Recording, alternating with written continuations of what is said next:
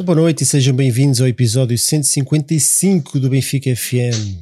Eu sou o Nuno Picado e hoje estou acompanhado pelo Nelo Vingada do Comentadorismo.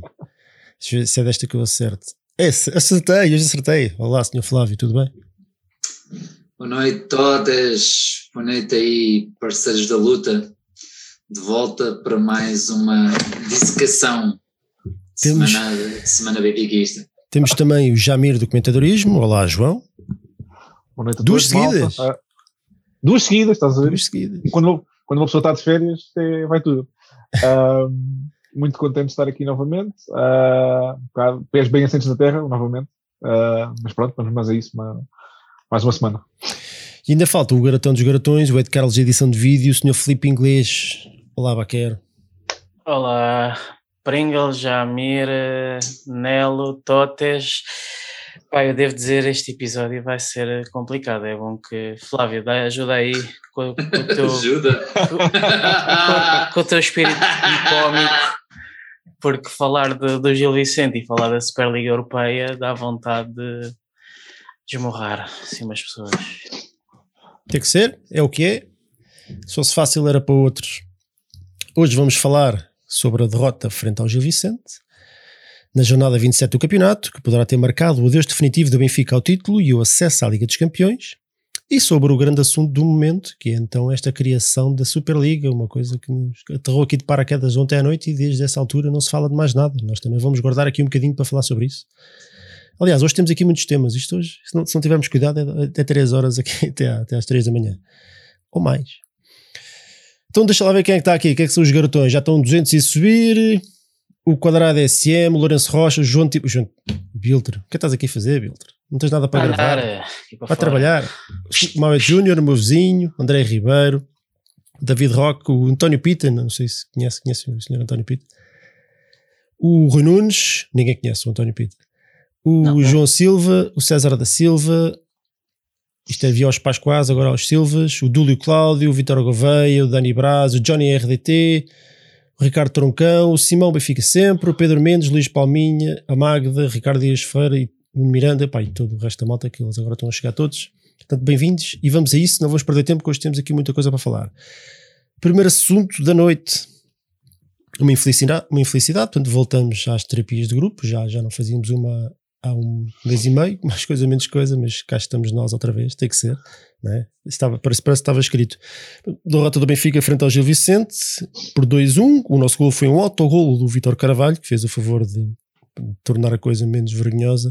Entramos com o Elton Leite, aliás, foi o mesmo 11 da última partida. Elton Leite, Diogo Gonçalves, Grimaldo, Lucas Otamendi, Vertonghen, Weigl, Tarap, Rafa, Seferovic e Walt Schmidt. Uh, Baquer, hoje começo por ti. O senhor JJ manteve o mesmo 11 e sistema, mas desta vez a coisa foi, foi um buraco autêntico. O que é que falhou aqui neste jogo? Pois é isso, tínhamos comentado que seria bastante interessante perceber se que o Benfica parecia que jogava com o 3-5-2 para, para os jogos difíceis e, os- e o 4-4-2 para os jogos mais acessíveis. Um, e o Sr. Jorge Jesus resolveu ir achar, pronto, que de facto o Benfica tinha jogado muito bem com o Passos, sentiu que a equipa como jogava melhor era em 3-5-2 e então fomos para um jogo com o Gil Vicente na luz a jogar com três centrais. Tal como eu temia, eu acho que de facto este jogo provou que não é solução jogar desta maneira contra, contra um, um Gil Vicente. Ah, mais literalmente os três centrais andavam-se a marcar a eles, a eles próprios e depois faltava um elemento lá na frente e não é por acaso que na segunda parte ele teve a obrigação de fazer exatamente isso, tirar um central e meter mais um elemento lá para a frente. O, o que é que falhou? Falhou tudo. Falhou. hum, Isto voltámos a ter o Benfica. Podes fazer aqui um rewind do Benfica FM para, para dois meses. E voltámos a ter o Benfica pré ah, esta sequência de vitórias. Quer dizer, foi o Benfica, então na primeira parte, hum, com uma atitude vergonhosa, ah, sem, sem intensidade, sem, sem, sem criatividade, sem. ah, eu, eu- eu- nós estávamos a ver o jogo e eu estava-te a dizer que ao- aos 15, 20 minutos. hum, já estava a ver que o jogo estava bloqueado. Grande mérito ao Gil Vicente, que, que, é que- é que não é só termos perdido com o Gil Vicente. E já agora eu quero só dizer isto: não é por acaso que nos últimos 3, 4 anos o Benfica perdeu, já perdeu com o Tondela em casa, perdeu com o Moreirense em casa, perdeu com o Santa Clara em casa. O Benfica anda a ter aqui derrotas que nunca, raramente isto, isto não acontecia. Quer dizer, o Benfica teve aqui uma sequência de 10 anos em que o Benfica não ganhava os jogos todos em casa, até marcava sempre golos. Um, e, e, de facto, não é só o perder com o Gil Vicente, mas é perder e perder bem. É que o Gil Vicente, independentemente de, dos antijogos, o Gil Vicente jogou muito à bola cheio de confiança, a fazer remates, a trocar, a, trocar a, bola e, e, os nossos jogadores, epá, aquilo dava a sensação que, que, o Gil Vicente jogava com 14 ou com 15 e nós andávamos ali com 7 ou com 8 e os nossos, os nossos 7 ou 8 a passar uma fome desgraçada com, com o Ramadão e epá, é, uma, é uma tristeza enorme, quer dizer, isto é, é mais, foi mais do mesmo, sinceramente foi mais do mesmo. Então olha Flávio, concordas que houve aqui 45 minutos desperdiçados? Um o que é que, isso sim, que raio se terá passado para, para se entrar desta forma num jogo decisivo? Desculpa, Flávio, antes disso, deixa-me só agradecer aqui ao Boris Negra Rosa. Diz ele boa noite, cuidado com Covid, take it easy. Obrigado, Boris, pelas cervejas. Não, olha, por acaso tinha, tinha, tinha feito os apontamentos de coisas que gostava de dizer, mas deixei-os no trabalho, por isso peço desculpa por isso, depois vendi um bocadinho assim doido.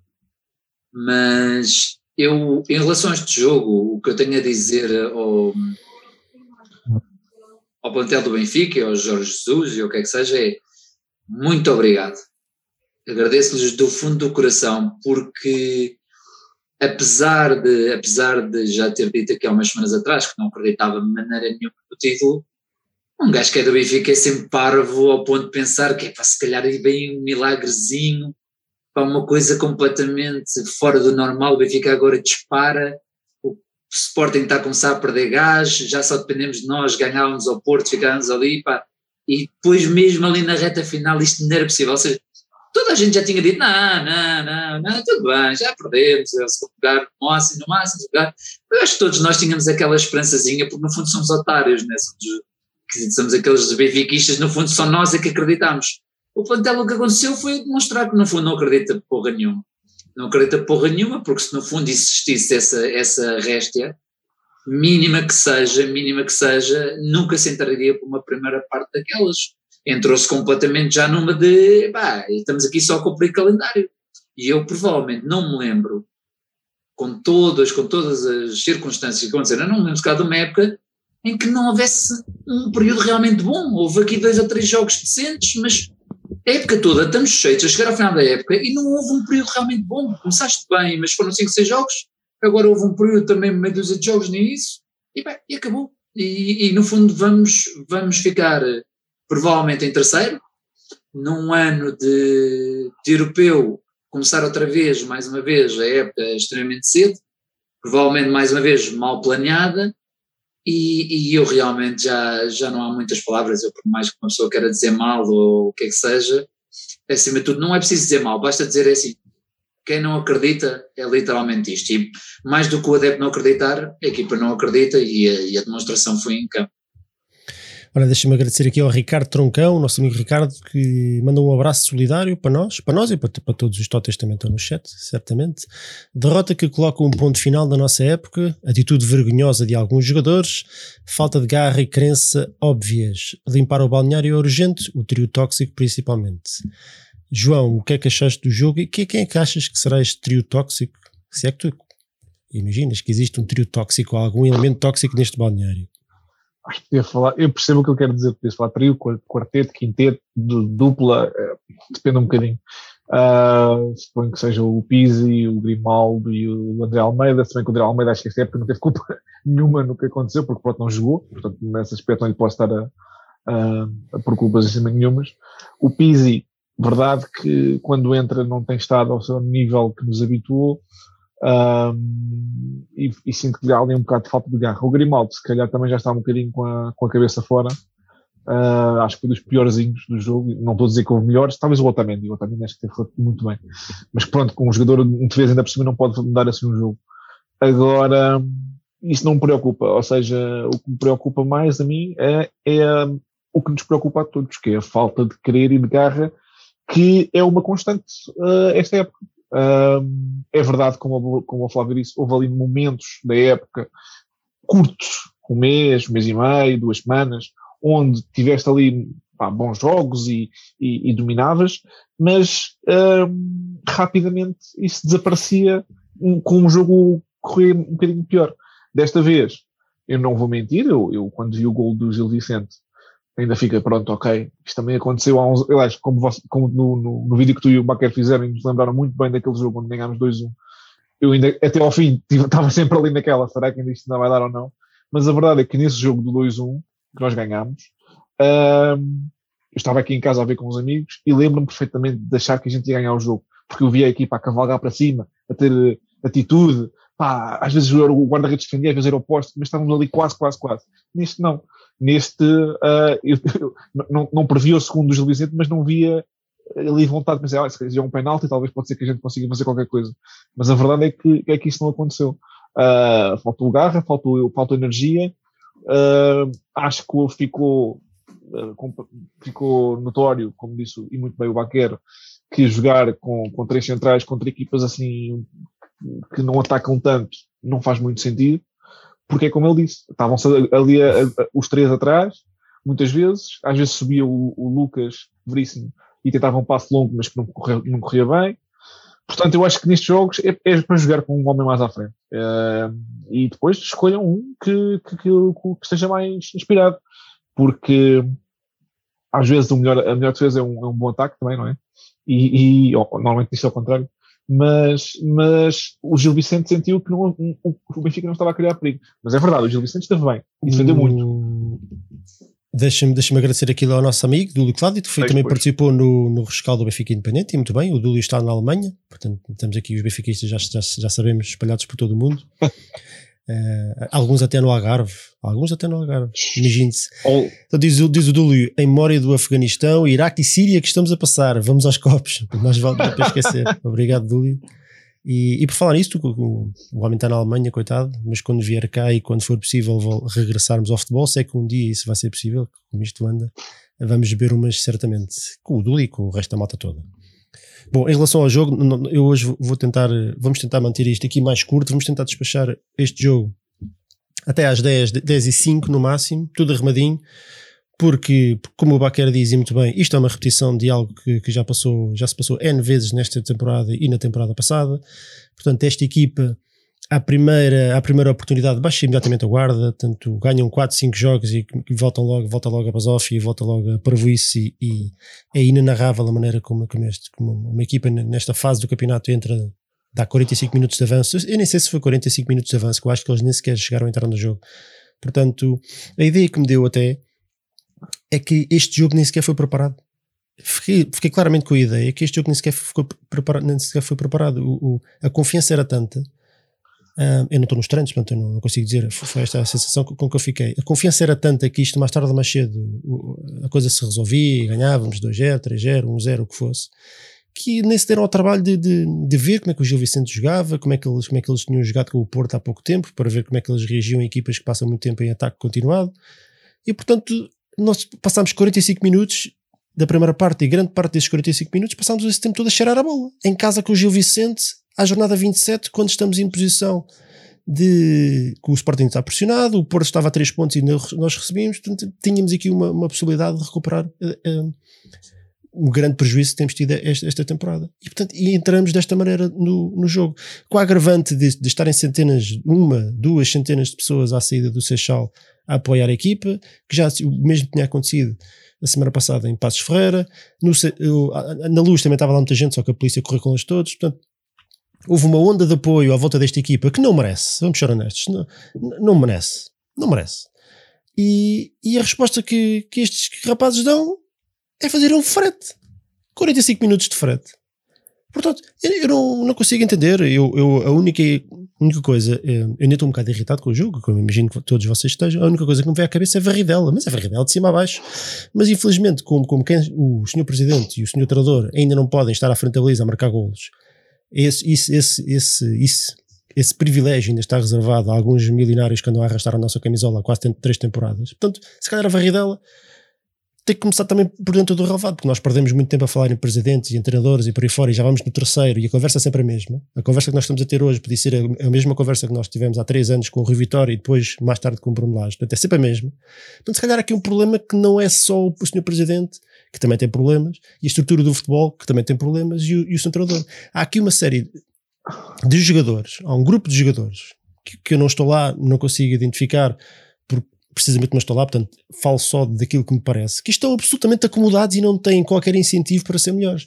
Porque, porque gajos que saem do Seixal duas horas antes do jogo começar, veem centenas de pessoas numa fase complicada como estas, a apoiar, com bandeiras, com cânticos, com tudo e mais alguma coisa, depois de tudo que aconteceu este ano, e não se sentem inspirados e entram no jogo a morrer, eu não sei mais o que é que é dizer. Não sei mais, perco a esperança. Portanto, como perco a esperança, sinto que não há nada a fazer e, portanto, no fim do ano, e já o ano passado eu tinha deixado essa nota quando fizemos a análise do final do campeonato, e para mim, quase metade da equipa ia embora, para se calhar está na hora. Meus amigos, está na hora. Há, há aqui uma série de jogadores que estão absolutamente sobrevalorizados, tanto em termos de daquilo que é o, que é o salário deles, obviamente, tem salários absolutamente anedóticos para aquilo que rendem em campo, e depois para o estatuto que têm também, que são estrelas. Há aqui jogadores que aqui na equipe, no plantel de 2013, 2014 andavam a engraxar os sapatos aos outros. E são estrelas do Benfica atual. Portanto, isto também vai de encontro um bocadinho a outro, outra parte do problema que é a nossa expectativa. A nossa expectativa, se calhar, é completamente irrealista para aquilo que nós temos. Já está na altura de assumir isso. Esta equipa não dá mais do que isto. Este, estes jogadores, este grupo de jogadores, à primeira oportunidade, baixo imediatamente a guarda. Mas é a nossa é a expectativa ou é a expectativa que nos vendem? Oh, não, não, é a expectativa de qualquer benfiquista. É a expectativa de qualquer benfiquista. A expectativa é o que me vendem. Não, não é o que te vendem. Eu, eu, em 97, 98, 98, 99, com plantéis absolutamente podres, eu como benfiquista achava que o Benfica ainda ia ser campeão. É a expectativa de, de um benfiquista que é adepto de um clube que joga sempre para ganhar, teoricamente. Mas estes, suas excelências, ganham 3, 4 jogos, ficam nas nuvens e, e, baixam logo a guarda à primeira oportunidade, começam, voltam logo aos mínimos olímpicos imediatamente. Portanto, não há nada. Isto, isto tem que levar uma varridela. Podemos estar aqui a discutir táticas, podemos estar aqui a discutir vale, as opções do treinador, podemos estar a discutir tudo e mais alguma coisa. Isto só muda é quando houver uma varridela de cima a baixo. Não vale a pena. É Nós andamos há três temporadas a falar exatamente a mesma coisa. E eu estou cansado disso e, portanto, não tenho absolutamente mais nada a, a, a dizer sobre este jogo, a não ser que, no meio de toda a vergonha que foi a primeira parte, e a grande globalidade do jogo, o Otamendi e o Tarat acho que estiveram bem e deram, deram tudo e fizeram o que puderam, pelo menos para tentar Sim. empurrar a equipa para a frente, mas os outros estavam todos a dormir. Portanto, Concordo. não sei se vocês querem acrescentar mais alguma coisa sobre este jogo ou podemos voltar Epá, e passar eu, para o MVP. não, eu queria só dizer mais uma vez que estamos aqui a falar dos jogadores, mas também temos que falar de Jorge Jesus, porque hum, eu volto a dizer. Eu, eu, disse, eu, a ideia que eu fiquei, e passo a palavra, é que este jogo nem sequer foi preparado.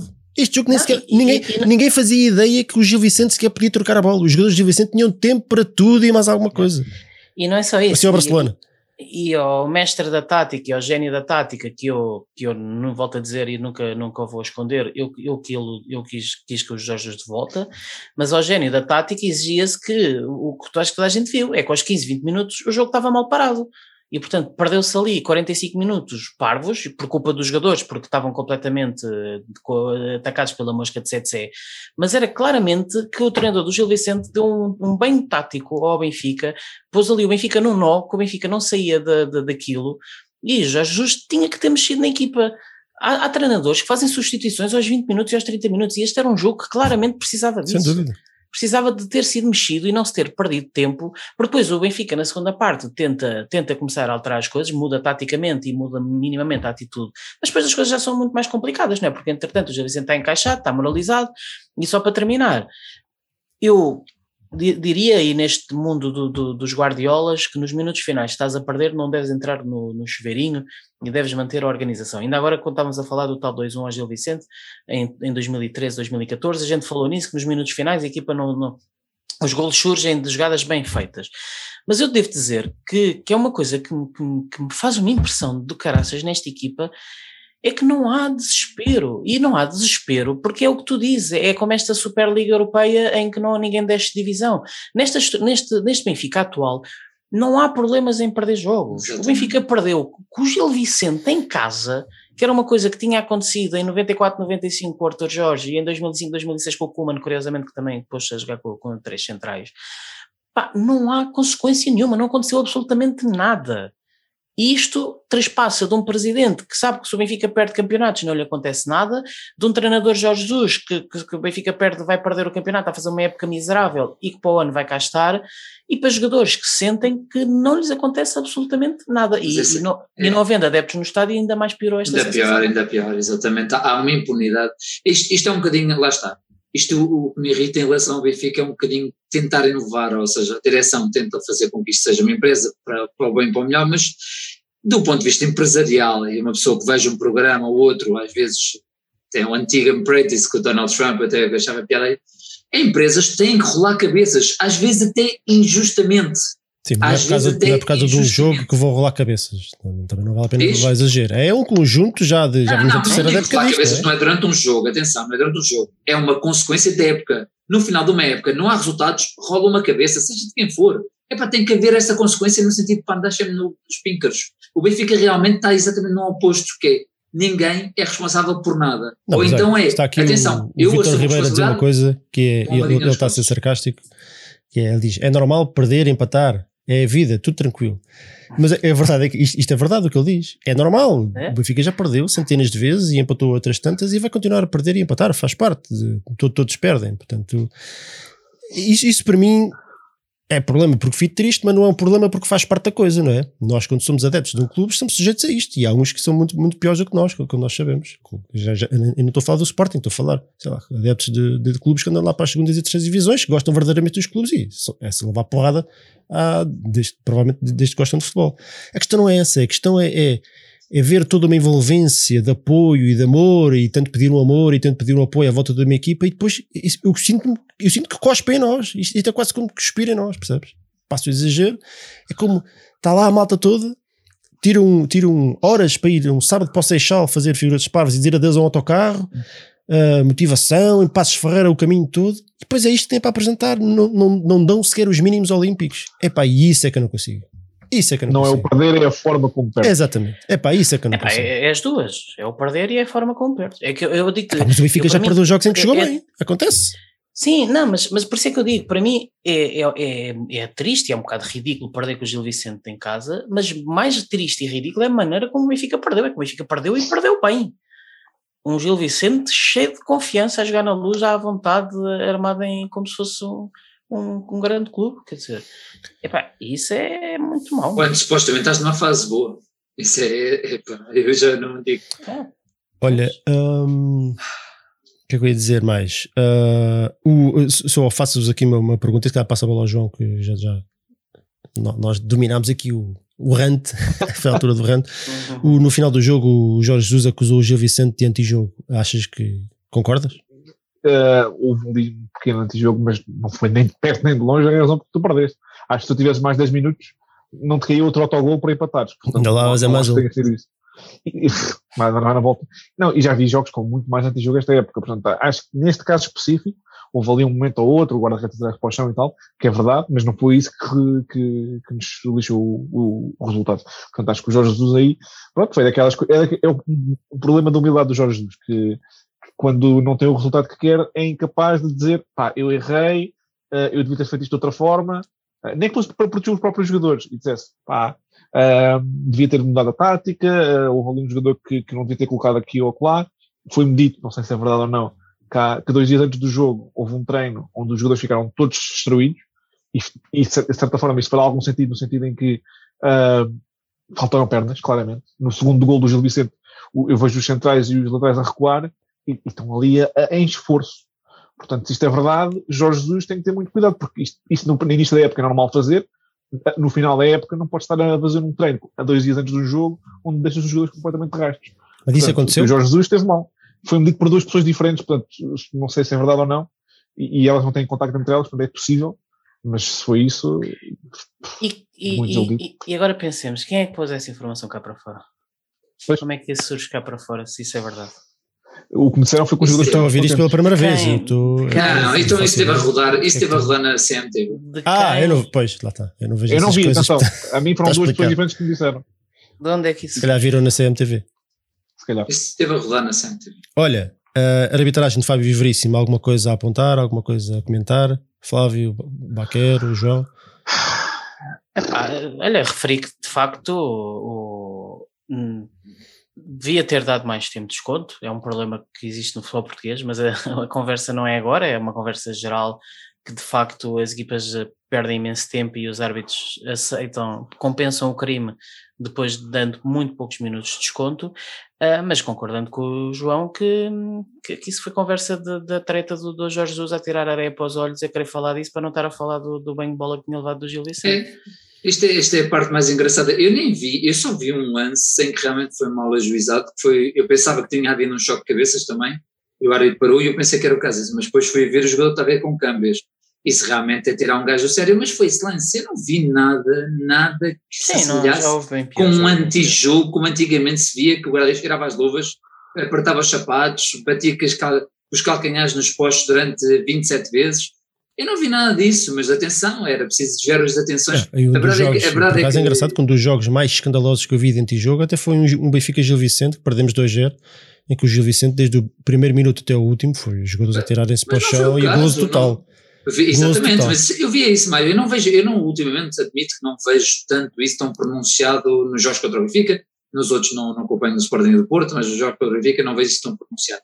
Pode haver sempre um lance aqui ou outro tenta-se roubar, mas antigamente havia aquelas coisas que se inventavam, mesmo aquelas lesões, e agora não vejo tanto isso. Por isso, acho que é uma desculpa completamente esfarrapada de um treinador que, de facto, está preguiçoso está preguiçoso. É, e realmente quando. Não pode ser por falta de, de, ambição, porque eu não tenho dúvidas que o Jorge Jesus é, é ambicioso, não tenho dúvidas que é um excelente treinador, não tenho dúvidas disso. Agora, também não tenho dúvidas que está preguiçoso. Está preguiçoso, não, não, não anda a preparar as coisas de forma, anda a pegar numa tática que também nunca foi a dele, porque se calhar agora também é um bocado de tática da moda, e ele também quer provar que também consegue dominar um 3-4-3 ou um 3-5-2, seja o que for, Epá, mas acima de tudo está um treinador preguiçoso, não, não, não está um treinador interventivo, não está um treinador de corrigir, e isso está-me realmente a causar muita, não é desilusão, porque no fundo a desilusão muitas vezes vem da ilusão e, e, eu cada vez estou menos iludido com as coisas. Mas de facto, pá, é, é, estamos a falar de uma época inteira que a frustração que vai sair mais uma vez desta época é que provavelmente não vai haver nenhuma catarse, ninguém vai aprender nada com esta porcaria de época que está a ser, mas está a ser uma época, está a ser um, um, horror show, é, se não é, lá está, dadas as condições, Olha, não sei se não é das piores épocas que eu já acompanhei. Vou só, vamos só terminar, vou dar aqui um ponto, nós nem sequer falamos das, das estatísticas e depois vamos avançar para o MVP, se é que há MVP, porque há aqui um pormenor interessante nas estatísticas desta partida, eu acho. Portanto, em termos de expected goals, 2.1 para o Benfica, 1.3 para o Gil Vicente. Não há uma diferença muito grande, especialmente dado a teoria do valor das equipas e o fator casa do Benfica. Posse de bola 66-34, muito à conta daquilo que se passou na segunda parte, porque na primeira estava mais, mais equilibrado. Sim. Remates 19-8, remates à baliza 1-2. E este 1 é do Benfica. 19 remates, só um remate é que foi à baliza. Eu vou repetir. O Benfica fez 19 remates à baliza e acertou uma vez na parte dentro dos postos ou, ou, nos, ou junto, junto, aos postos. Se fosse apostas também contava. Por acaso não sei. Não, apostas não contam. São... Não? E o gol do Benfica foi um autogol. Portanto, uh, voltamos à mesma conversa da semana passada, quando estávamos a elogiar e bem o, o Seferovic. Não mudo a opinião daquilo que disse o Seferovic a semana passada, porque fez de facto um grande jogo. O problema continua a ser exatamente. Uh, a estabilidade, não é? A, manter esta eficácia e este, este nível de jogo durante 4, 5, 6, 7, 10 jogos uma temporada inteira e que não é capaz. Portanto, num jogo faz um grande jogo e no, jogo a seguir parece um trolho. É a diferença entre os grandes jogadores e os, e os outros. E portanto é muito, difícil, é muito difícil, tu continuo a dizer que é muito difícil nós ambicionarmos ou o que é que seja com, com avançados tão instáveis como estes. O Seferovic, o Darwin e todos os outros. É, é quase impossível. O, o, o Walt Schmidt mal, mal esteve no jogo, eu mal o vi. Portanto, é quase impossível. Assim é muito difícil almejar ganhar o que é que seja. Uh, e pronto, e é isto. Olha, MVP, eu, as opções eram Otamendi, Tarat, outro ou ninguém. João, pode escolher uh, um qualquer, aqui não há respostas erradas. Eu sei, não, eu, eu pai, hoje, como tu, acho que o Tarat e o Otamendi foram os dois melhores. Uh, acho que o, votei no Otamendi porque gostei mesmo muito dos, dos cortes. Ele fez ali dois cortes espetaculares, portanto, votei, porque acabei por estar no Otamendi. Acho que foi o melhor. Flávio. Do Benfica. Sim, também foi o jogador que mais, que mais se evidenciou. Realmente é, é, é, é, estranho dizer isto, mas é o jogador neste momento que eu mais me revejo. É, é o Otamendi pela atitude em campo, pelo, pelo, pela qualidade futebolística que ele. me irrita que parece que não, enfim, não há vontade nem há qualidade. Está-me a fazer muita confusão. Baquero. Uh, votei no, no Tarat, acho que o tipo que supostamente está no Ramadão, que, que, se leva aquilo a sério, devia estar a jogar com uma certa fomeca e, e jogou mais, correu mais que os outros todos. E eu acho que se calhar os outros todos também viraram muçulmanos, porque também deviam estar todos em jejum. Um, mas pronto, acho que o Tarap foi o único que de facto quis jogar, quis, que tentou fazer desmarcações, tentou um, jogar futebol e os outros andavam a jogar a bola. Eu honestamente já não me lembro quem é que votei. Eu tenho ideia que votei no ninguém, mas eu gostei tanto do Otamendi como do Tarap. Foram os únicos que eu acho que, que, que apareceram no jogo e que tentaram mudar alguma coisa. Uh, o ninguém teve mais votos, portanto o Otamendi 21,7, o Tarap 29,5, outro 2,8 e ninguém 45,9, houve 1831 votos, portanto adeus título, Liga dos Campeões provavelmente adeus também pronto, agora já podem descansar. E o meu receio no meio disto tudo, e se calhar vamos falar um bocadinho. É que descansem demais. Não, não, é que, é que agora isto é que aconteceu mais uma fase como aquela depois da derrota com o Boa Vista, que a equipa absolutamente desliga e de repente ficamos aqui. Este fim de campeonato é uma vergonha e nem no terceiro lugar ficamos. E isso então pois. é um descalabro, que o terceiro lugar ainda dá acesso à, à pré-eliminatória da Liga dos Campeões, que é complicada, ah, mas é, há uma esperança. E chegamos Exatamente. numa fase destrambelhada à final da taça. Portanto, o meu receio é esse, é que a equipa agora desliga completamente. E eu estava a ler pessoal a dizer que, que a época terminou, epá, não terminou porque há uma final da taça para ganhar. Agora, ainda por cima, o Benfica então tem sido certinho como o destino. Quando o Benfica chega bem lançado à final da taça, ganha. Quando chega mal, perde. Uh, ainda o ano passado tivemos o exemplo disso e, portanto, convinha o Benfica chegar uh, com, com vitórias e eu acho que o Benfica se calhar vai chegar esse jogo com o Braga de uma forma destrambelhada. Olha, contas do campeonato, o Braga empatou a zero com o Rio Ave e não conseguiu aproveitar. Portanto, podiam ter empatado connosco na pontuação e só, só nos ganharam um ponto. Portanto, estão dois pontos atrás de nós, ao menos isso. O Porto venceu fácil, fácil o Nacional por 1-0 na Madeira, com um gol oferecido e um penalti falhado do adversário. O Sporting venceu o Farense por 1-0, também todo cagadinho, com, com muita polémica na arbitragem. O Portimonense, o nosso próximo adversário, venceu fora o Famalicão e já vai na terceira vitória seguida desde a derrota com o Porto. Ora bem. O Gil Vicente também, desde a derrota com o Porto, quase não fez nada também. Agora, ontem, no, no sábado, parecia um Barcelona. Portanto, isto são coisas que acontecem no Campeonato Português. Pronto, o que é que vocês acham assim rapidinho? Contas para o campeonato? Adivinho que título é Deus, Liga dos Campeões, se calhar mais vai começar a, a, falar nisso, mesmo essas estão muito complicadas. O que é que vocês acham, Flávio? Olha, a Liga dos Campeões, eh, apesar de me parecer totalmente, eh, ou de parecer mesmo muito difícil, ainda tens três pontos que podes controlar, né? Os outros três já tens que ficar um bocadinho na expectativa que o Porto escorregue pelo menos uma vez ou duas. Uh, o terceiro lugar, pá, eu nem quero imaginar que o Benfica não segura o terceiro lugar, mas é, é, é, é sinal que, que é mais uma vez, quando começar, já, já, já sinto que já estão a pegar nisso, ou que vão pegar logo nisso, é para não descansados o suficiente, caso aconteça algum, algum debate, já vai ser um pouco de descanso. O Benfica vive literalmente de desculpas em desculpas. É, é, é, um bocadinho. Eu trabalho numa área, eu ganho zero euros hum, se não trabalhar. E eu trabalho numa área em que realmente, quando começas a inventar muitas desculpas, é porque não estás a trabalhar. Porque realmente, quando, quando estás a trabalhar, não tens muito tempo para desculpar. E é literalmente isso o que está acontecendo no Benfica. Não, muitas desculpas, sinal de muito pouco trabalho. Ora, está aqui o Nelson Val a dizer que, o, que, que, eu, eu terei dito que o Gil não fez quase nada depois da derrota com o Porto. Não, o que, o que eu disse, ou pelo menos o que eu queria dizer, é que o Gil não fez nada no jogo com o Porto e desde aí, tal como, tal como o Portimonense, é só ganhar. Foi, não foi isso que eu disse, era isso que eu queria dizer. Baquero, contas para a Liga dos Campeões.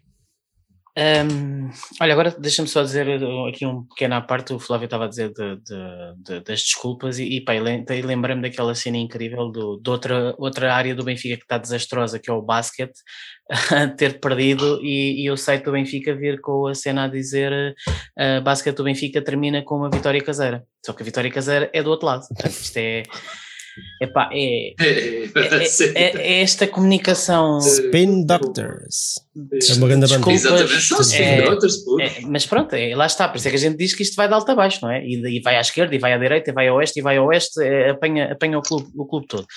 Um, é assim, eu, obviamente o título está mais que perdido, e eu acho que o segundo lugar também está perdido. Eu acho que se há coisa que já aprendemos com o Porto uh, mérito lhes seja dado, é que o Porto não descola e o, e o Sporting vai ter que sofrer para ser campeão e o Porto vai ganhar variedíssimos e quase todos os jogos, se não ganhar todos os jogos até final.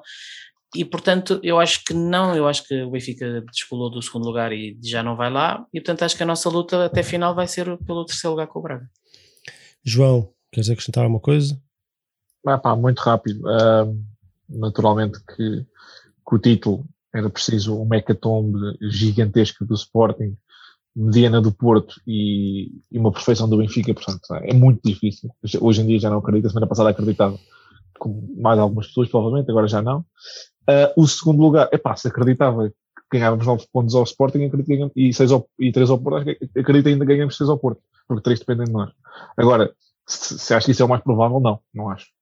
Uh, iam ter que fazer uma série semelhante à que fizeram agora, até antes do jogo de Gil Vicente, e mesmo assim ainda faltava um jogo. Portanto, pá, têm que ser os jogadores a fazer-me acreditar novamente. Uh, portanto, façam pela vida. Se querem ter novamente o apoio dos adeptos à porta no Seixal, vão ter que trabalhar para isso. Porque não, devido muito. Podem ter os adeptos à porta do Seixal. Podem não ser pois uma é. coisa tão, tão pois, bonitinha como foi da, da última vez. Não? Oh, ora bem, era um bocado aí também isso que eu queria dizer. Se, se, não se podem queixar de não terem apoio e depois fazerem exibições destas. Não podem.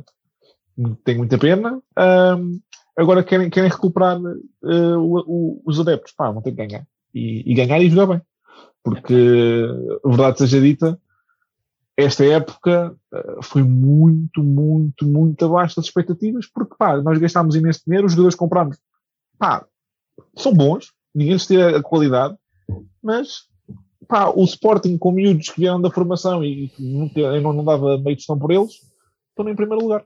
E, oh, João, falar em, em falta de, de, apoio numa época em que uma época inteira em que não há adeptos no estádio, é pá, arranjem outra, por amor de Deus.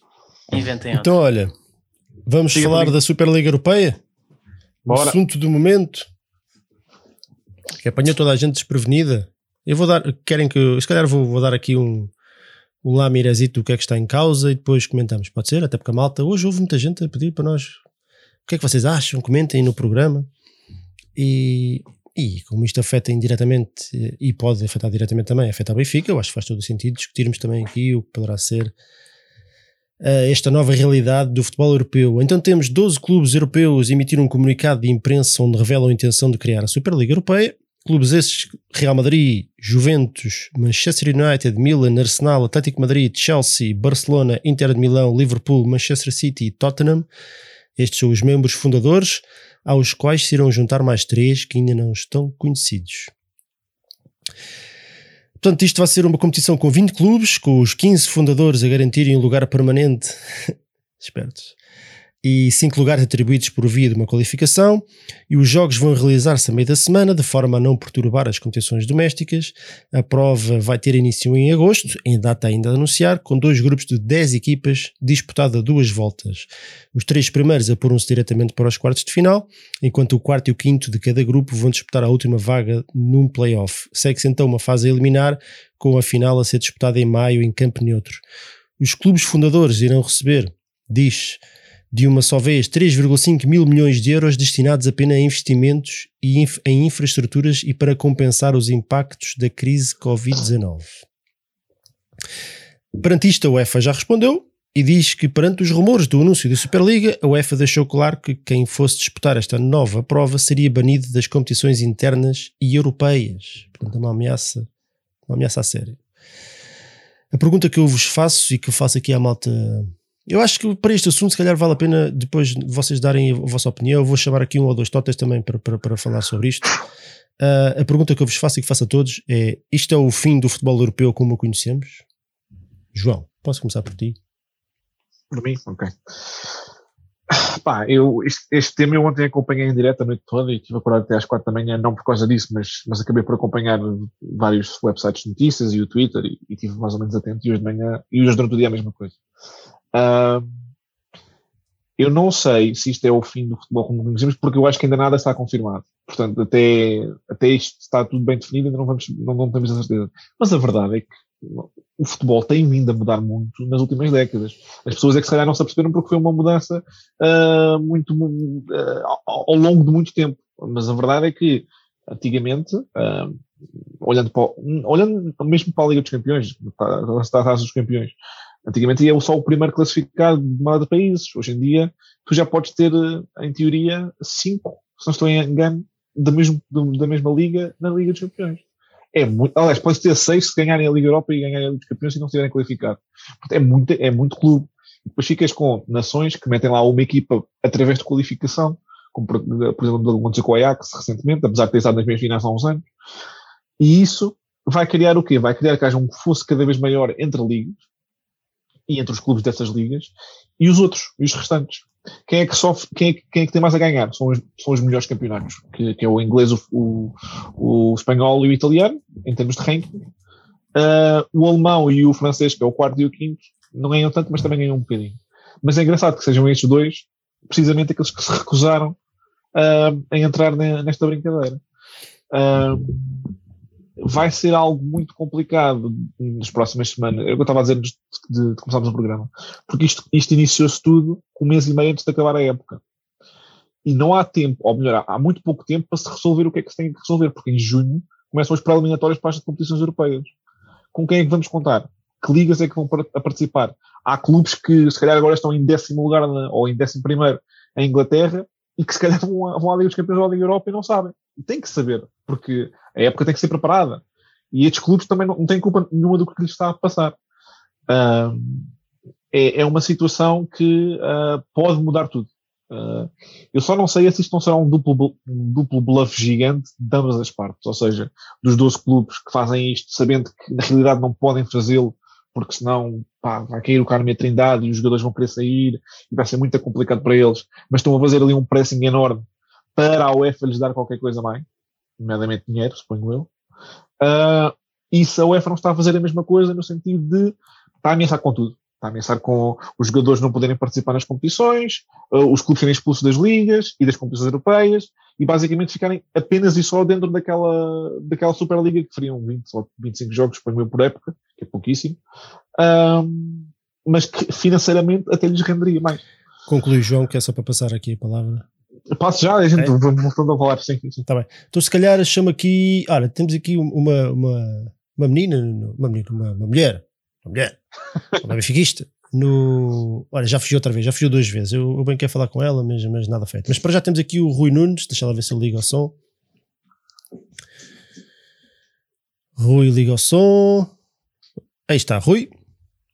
Boa noite. Olá, boa noite, Rui. Tudo bem? Não me assustei, tudo bem. Olha, sim, és o Rui? És o Rui Nunes? Sim, de onde teclas? Uh, da Alenquer, 36 anos, benfiquista desde nascido já, já, já vos acompanho há algum tempo, tinha participado também naquela noite da Calurdes, se apresentou aqui à malta, e, e se calhar não se lembram, visto que ela foi a, a estrela da noite. Um, relativamente a este assunto, um, não direi que mata o futebol, não direi que mata o futebol, mas que começa a matar se calhar um bocadinho o clubismo, a tradição dos clubes. Uh, isto cheira a dinheiro por todos os lados, cheira a interesses por todos os lados, não quer dizer que a solução atual da UEFA e FIFA seja a solução ideal, mas penso que os, todos os clubes, principalmente estes mais poderosos, deviam trabalhar em conjunto para arranjar outra solução que não esta e não se colocarem à parte uh, dos outros, digamos assim.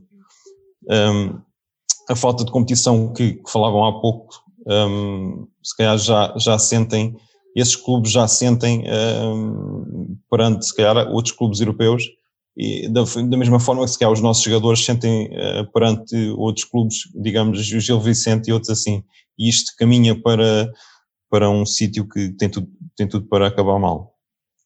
Uh, não sei sinceramente o que é que vai acontecer no futuro, mas espero que, que to, todos os clubes, uh, digamos, que não, que não fazem parte disto, tomem posição. O Porto já tomou, o Sporting já tomou oficialmente pelos dois presidentes, o nosso o nosso Benfica ainda não o fez. Houve uma reação uh, oficiosa uh, de uma fonte qualquer do Benfica que ninguém sabe quem é. Sim, Olha, eu, eu vou-te fazer uma, uma, pergunta que faço, vou fazer também a toda a gente e que fiz também, lancei também no Twitter e já vos revelo qual é que foi o resultado da votação.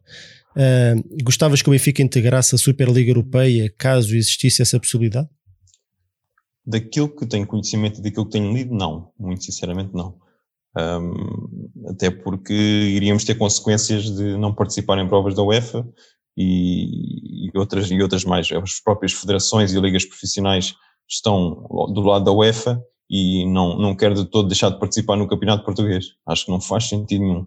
Isso é a nossa história, foi, foi lá que fizemos, uh, construímos aquilo que somos hoje e não faz sentido nenhum abandonarmos qualquer uma destas, destas competições. Muito bem, Rui, olha, agradeço-te, agradeço a tua eu, participação. Obrigado eu pelo vosso trabalho. E até a próxima. Obrigado, Grande abraço. Obrigado, abraço. Enquanto temos aqui o nosso camarada da Austrália, o nosso amigo canguru César da Silva, que vai ser o próximo, agora passo a palavra a um de vocês, Felipe, ou Baquero ou Flávio, qual de vocês é que quer apanhar a, batata quente? Qual é que se sente assim preparado para um rante maravilha? Não. Ah, isso é... não. Vai, Flávio, o Flávio está ali já a querer. não, não, não, é um rante, não é um rante. Mas é, é assim, eu pronto, detesto, detesto o que a UEFA e o que a FIFA representam do ponto de vista de, interesses, de corrupção, de tudo. Todos nós sabemos, todos nós sabemos o que estes dois organismos representam em nome de interesses. O, é, o, o, campeonato do Qatar agora mundial é o que está por trás é, é uma vergonha inacreditável. Tudo isto é, é certo e sabido. E eu detesto e, e infelizmente é o modelo que existe. Mas dito isto, esta Superliga é, é uma vergonha é uma vergonha, porquê? Quem é que decide que o Tottenham é uma super equipe? Quem é que decide que o Chelsea. É, é, estás a perceber? Quem é que decide? Ah, isto, isto é que são os maiores. O Milan, que não é campeão há quantos anos? Mas quem que decide? Bem, é, é, que, acima de tudo, o que me faz confusão é que lá está. Eu sei que o dinheiro é, é de longe o mais importante. Mas não sei até que ponto, não sei até que ponto é que é preciso realmente haver um, um desligar, um boicote inacreditável por parte dos adeptos para perceberem que realmente sem adeptos eles não são ninguém. Porque realmente o adepto é que aí não é minimamente interessado. Que competição vai ter uma liga que tem sempre os mesmos clubes e depois tem dois ou três eh, convidados ou que pode ir através de um playoff? É quase. É, é, é, é, um, é de um elitismo, é de um elitismo que apesar da UEFA e apesar da FIFA cada vez mais criarem as, as, as competições de uma forma elitista e quase, quase, ou aliás, muito desequilibrada também, mas há sempre ali uma resta de esperança, há sempre ali uma sensação de que pode haver um ano diferente, atípico, algo acontece e magia pode acontecer. Isto não. Isto é literalmente, não, isto olha, a gente vai agora comprar uma bola amarela e a gente vai jogar com estas regras da bola amarela, bem, quem quiser venha atrás, acho isto uma aberração inacreditável. Sinceramente, acho de uma aberração inacreditável. Acho que não tem pernas para andar. Eu gostaria, gostaria que houvesse um grande desinteresse por parte dos adeptos desses clubes, porque eu não, não acredito por um segundo que um adepto do Real Madrid quer entrar numa coisa dessas, porque acho que é estranho, não, não representa o seu país. o pior exemplo deles todos. Epá, Exato. Então, não sei se é o pior exemplo pela questão do. Lá está. Ok, ser o presidente, o master plan desde não, não, não, eu acho que. O, bom, Sim, dizer que é, seja. Não okay, quer, tudo. Eu acho que. Não quer dizer olha, que mas seja... eu, eu, eu, por falar em adeptos, eu faço também a mesma pergunta que te fiz, fiz ao Rui, que é se gostavas de ver o Benfica integrar uma Superliga Europeia caso, caso houvesse essa possibilidade. Bem, depois, depois do que eu disse, se eu gostasse de ver o Benfica, ficava maluco. Eu acho que toda a não, mas, gente. Mas, eu entendo, entendo o que tu dizes, mas imagina que uma coisa é nós estamos a falar de, de um cenário que não existe, não é? Ah, não quero, Sim. mas também não foste convidado. Sim. Então, coisa é, claro, o convite está em cima da mesa. Não, pá, objetivamente, é assim, acho que ainda, acho que ainda, isto era a parte que eu ia falar, acho que isto ainda está tão embrionário, eu não, não acredito minimamente que isto tenha pernas para andar, porque ainda faltam milhares de coisas para decidir, ainda pode haver milhares de consequências, mas todo, mas concordo com, concordo com, com a expressão que estava a dizer no início, que isto pode ser o, o fim do, aliás, pode ser o princípio do fim do futebol como conhecemos, porque de facto a partir do momento que isto pode acontecer, quem é que, quem é que não garante que se calhar os clubes pequeninos, pá, estamos fartos de dar aqui palco aos grandes e vamos fazer aqui maneira que vamos fazer um campeonato onde o orçamento não pode ultrapassar os 5 milhões de euros. E fazemos o campeonato do orçamento que não ultrapassa os 5 milhões de euros e no fundo é competitivo entre eles. E se calhar até prosperam. Ah, vamos fazer o quê? Microcampeonatos, microcosmos dentro de outros grandes campeonatos e depois vêm da Rússia, vêm da China, vêm de onde? deixa de ser o futebol europeu, vai-se jogar nos é, clubes este, dos Estados Unidos. Isto é um, é um é, bom, o que tu acabaste de dizer é um bom exemplo, porque este, ninguém, este, ninguém, uma coisa era ser a UEFA a organizar, a UEFA são clubes europeus. A partir do momento em que é uma organização uma privada, organiza podem convidar um clube da América do Sul, da China, exatamente, do Japão, de onde quiserem. Não, porque assim, a UEFA respeita certos parâmetros, é o que eu estou a dizer. a NBA tem, tem clubes do Canadá. Eu, eu testo, testo o que a UEFA e a FIFA têm associado, testo pela questão de sabemos do, dos jogos bastidores, mas do ponto de vista de, formata, de formatação, de, de, como é que as coisas estão desenhadas, são bastante claras. É, é um campeonato que disputa-se entre as equipas do próprio campeonato, depois as que ganham mais junta-se uma Superliga e fica ali a Liga Europa. Ou seja, é uma coisa clara. Isto não é nada claro, isto é só estranho, isto, é, isto para mim é uma aberração, porque não faz sentido desculpa, nenhum, nem consigo ver quando é que isto Deixa-me puxar aqui para a conversa também o César, está bem? Pode ser? Tu vá, de, uh, depois se vocês quiserem no fim acrescentar mais alguma coisa, eu passo-vos novamente a palavra. César, estás aí? Estou sim. Olá, amigo Boa César. noite, bem? Tudo bem? Oi, e na Austrália, está bom tempo? Está, por acaso já está a dar bom tempo, já está a 20 graus às 7 da manhã. Ah, os tubarões já começam a, 7 da manhã a circular nas praias. Tentar. Bom, adiante. Pá, o pior foi acordar às 3 para ver a miséria no fim de semana. Aí, é que é que ninguém merece. César, o que é que, assim, rapidinho, que é para ver se temos aqui mais três, três totes à espera e o Baquer ainda tem que falar. Yes. O que é que, o, Não, qual é o teu rápido, sentimento? o- Qual é que foi o teu sentimento ao saberes desta notícia? Um soco no estômago completo. Completamente. Não, não, não percebo. Eu percebo porque é que eles fazem isto, porque é muito dinheiro. Fala-se em 450 milhões por equipa, para os fundadores, por ano, por isso eu compreendo eles quererem ir, porque os donos são quase todos americanos ou chineses e eles não sentem o futebol como nós sentimos. Ou, como ontem estava a falar com os meus amigos, fomos jogar futebol, italianos, gregos, croatas. Pode ser só um bluff que eu estou a tentar fazer, que é para a UEFA e a FIFA mudarem a maneira de trabalhar. Eu espero que seja isso, porque se for mesmo para ir para a frente da Liga Europeia, é muito complicado. Mas eles até tinham, eu entendo, eu entendo e partilho desse sentimento, parece-me também, mas eles até tinham chegado a acordo recentemente para uma reformulação da Liga dos Campeões. Foi anunciado hoje, já agora. E sim, sim, mas aparentemente, aparentemente também não é um bom formato ainda, porque não é bem o que os clubes grandes querem. Porque os clubes grandes, e nós temos que ser honestos, as fases a eliminar na Liga dos Campeões é que traz as audiências como deve ser. E na fase de grupos ninguém quer ver um Benfica Ajax, por exemplo. Não temos a grandeza que tínhamos há 30 ou 40 anos. E eu acho que o nosso grande líder andou a tentar eh, namorar esses clubes grandes para ver se era convidado e não fomos convidados, ainda bem. Espero que nunca ponhamos os pés lá dentro, porque senão, é pá, o Cosme Damião vai dar voltas lá de baixo. Quantas já não dá?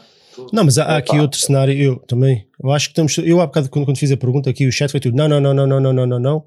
E eu já vou revelar o resultado da votação parcial, porque agora ainda deve estar lá mais votos, mas que eu, que eu, que eu tirei às 19 e 19 e também vai no mesmo sentido, mais ou menos. Portanto, eu acho que. Eu não sei se é por.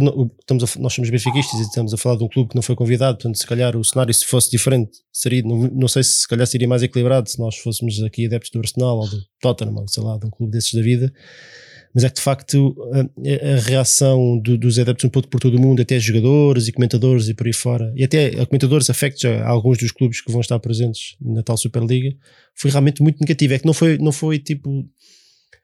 Não foi má, foi mesmo, mesmo, mesmo, mesmo uma carga negativa de Foi. desilusão e de. E eu, eu fiquei um bocado surpreendido Foi- com foi isso. Eu vi, por, por exemplo, o Gary Neville, o Gary Neville, não sei se vocês já tiveram a Eu também oportunidade de ver. Epá, incrível o que ele disse sobre o próprio clube dele. é Esse caso incrível. sim.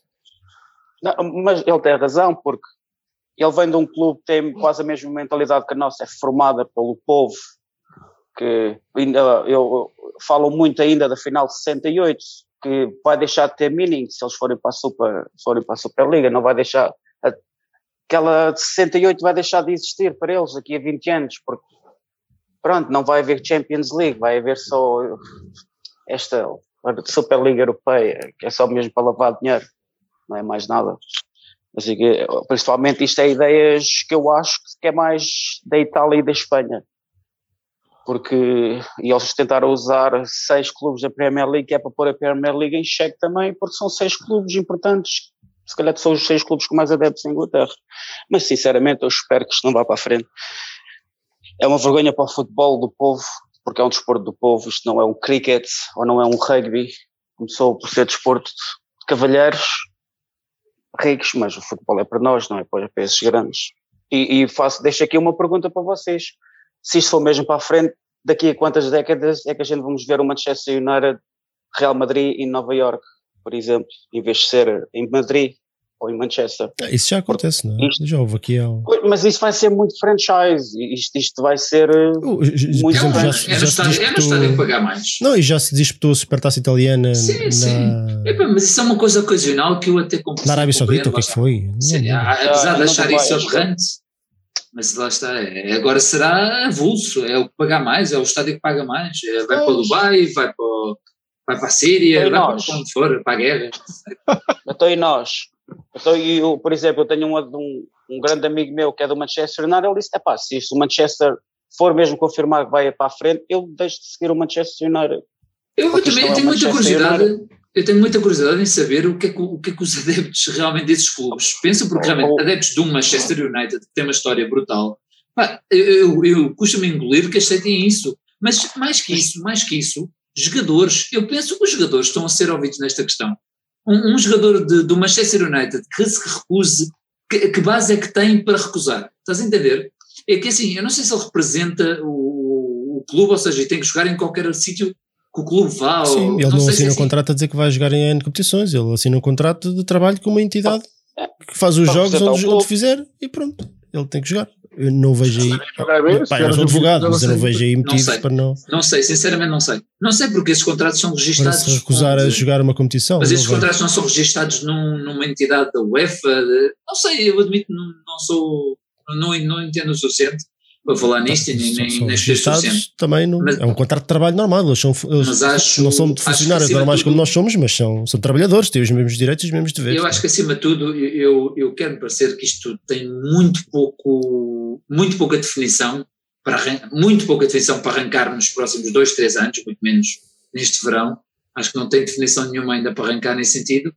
E, não sei, parece-me uma coisa completamente estapafúrdia. Eu não consigo. Teria, teria que, que, sei lá, de- sair um manual com, com milhares de questões. Flávio, deixa-me só despedir aqui do César. César, olha, muito obrigado pela tua participação, mais uma. És sempre bem-vindo. Um grande abraço aí Sempre para a Austrália e para, para os cangurus. Ok, vá. Continuação Abraço, vou mandar sempre esta Obrigado, piada. Tchau, tchau. Um abraço. Boa noite para o tchau. pessoal. tchau, tchau. E temos aqui o Johnny RDT, agora da Bélgica, mas antes disso, o senhor Garotão também, o, aqui o, o antivar e portanto, da paixão do futebol, também certamente terá aqui qualquer coisa para dizer. Baquero, o que é que, o que, é que te apraz dizer sobre Sim, isto? claro. Olha, o, não- o, o César uh, levantou uma questão interessante que é uh, avançando com isto e o Benfica, não só o Benfica, mas os clubes portugueses estando, estando fora ou só podem ir lá por convite, nós possivelmente só voltaremos a ter confrontos com esses clubes históricos que o Benfica tem tantos jogos memoráveis contra eles, sabe-se lá quando, não é? Pois é isso, tu estavas a perguntar que consequências é que isto poderá ter para o futebol. Eu acho que a consequência é exatamente esta: é que a modalidade vai se dividir em dois. Eu acho que a lei Bosman vai parecer um tirinho comparado com esta bomba atómica e vamos passar a ter uma modalidade eh, estilo modalidades americanas eh, feita para, para o turista chinês que está no estádio a tirar fotografia. Eh, com lá está com, com meia dúzia de, de clubes num, num circuito fechado. E por outro lado tens uma coisa se calhar até mais pura e, e bonita do que, do e justa do que tens hoje, só que é claramente um futebol com sem os melhores jogadores e portanto um futebol, um espetáculo menos bonito, menos, menos interessante, Ahm, mas eh, vai haver, lá está, aquela coisa que se falava do futebol, de- do futebol moderno e do futebol, digamos, antigo, e claramente vais ter a divisão, tu vais ter adeptos que vão, vão virar para aquela coisa de elite e plástica, e vais ter os que vão gostar mais da coisa menos, menos eh, polida, mas ma- mais, mais, mais se- se- sentida. Eu acho que acima de tudo isto é. Eu devo dizer que pá, estou mesmo muito triste com isto. Ahm, os clubes que tomaram esta decisão, eu, eu adoro o Liverpool, e pá, sinceramente eu não sei se consigo voltar a ver o Liverpool da, da mesma maneira, não, não falo dos outros, porque desses clubes o, o que me toca assim um bocado mais é o Liverpool. Isto saiu da cabeça de, de, de- lá está, de bilionários americanos e, e Sabe- sabes de- que eu acho das que- Arábias Sauditas e dos Qatar Deixa-me só fazer um e apontamento. Eu, eu, eu tenho Não- a sensação que este é o sonho da vida do Florentino Lopes, sabes? Pera, Pérez. Pérez, que é o Lopes, o Florentino. Flor- Sim. Onde é que eu fui buscar esse? Florentino Pérez. Eu tenho ideia que isto é o sonho da vida do, do gajo. Eu já... Sim, porque lá está, porque ele, ele, ele tem a visão americana da coisa, não é? Sempre foi com, com, com os Galácticos, não é? Exatamente. O juntar, o juntar num só, na altura era juntar numa só equipa os melhores jogadores do mundo. E aqui é juntar numa só competição os melhores clubes do mundo. Mas quer dizer, um, mas, fazer mas diz quando é que o Tottenham é um dos melhores clubes do mundo. Mas o critério não é esse, Flávio. O critério é, é, é dinheiro, é, é, isso, é o dinheiro, é, é a capacidade de, de, de angariação de, de, de streamings e de, e de, e de audiência audiências. Mas sim, mas quer dizer, é completamente momentâneo. Repara, um City e um, e um, um Chelsea e um Manchester City Uh, com esta competição não volta a aparecer. O City, o Manchester e, e, e, o Chelsea não podiam voltar a tornar-se gigantes como se tornaram desta maneira.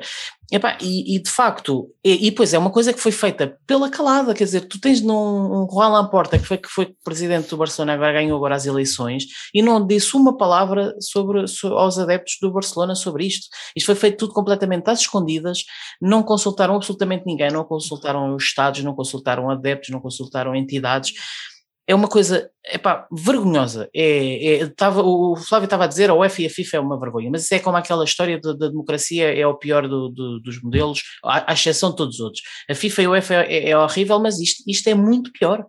Um, um circuito fechado é, epá, é, é de um egoísmo e de uma falta de solidariedade e é de consequências imprevisíveis para o resto do futebol, para os clubes pequenos. Eu não sei como é que isto vai ser, porque isto vai desviar receitas para essa competição de elite, o dinheiro vai, gerar, vai rodar só entre eles.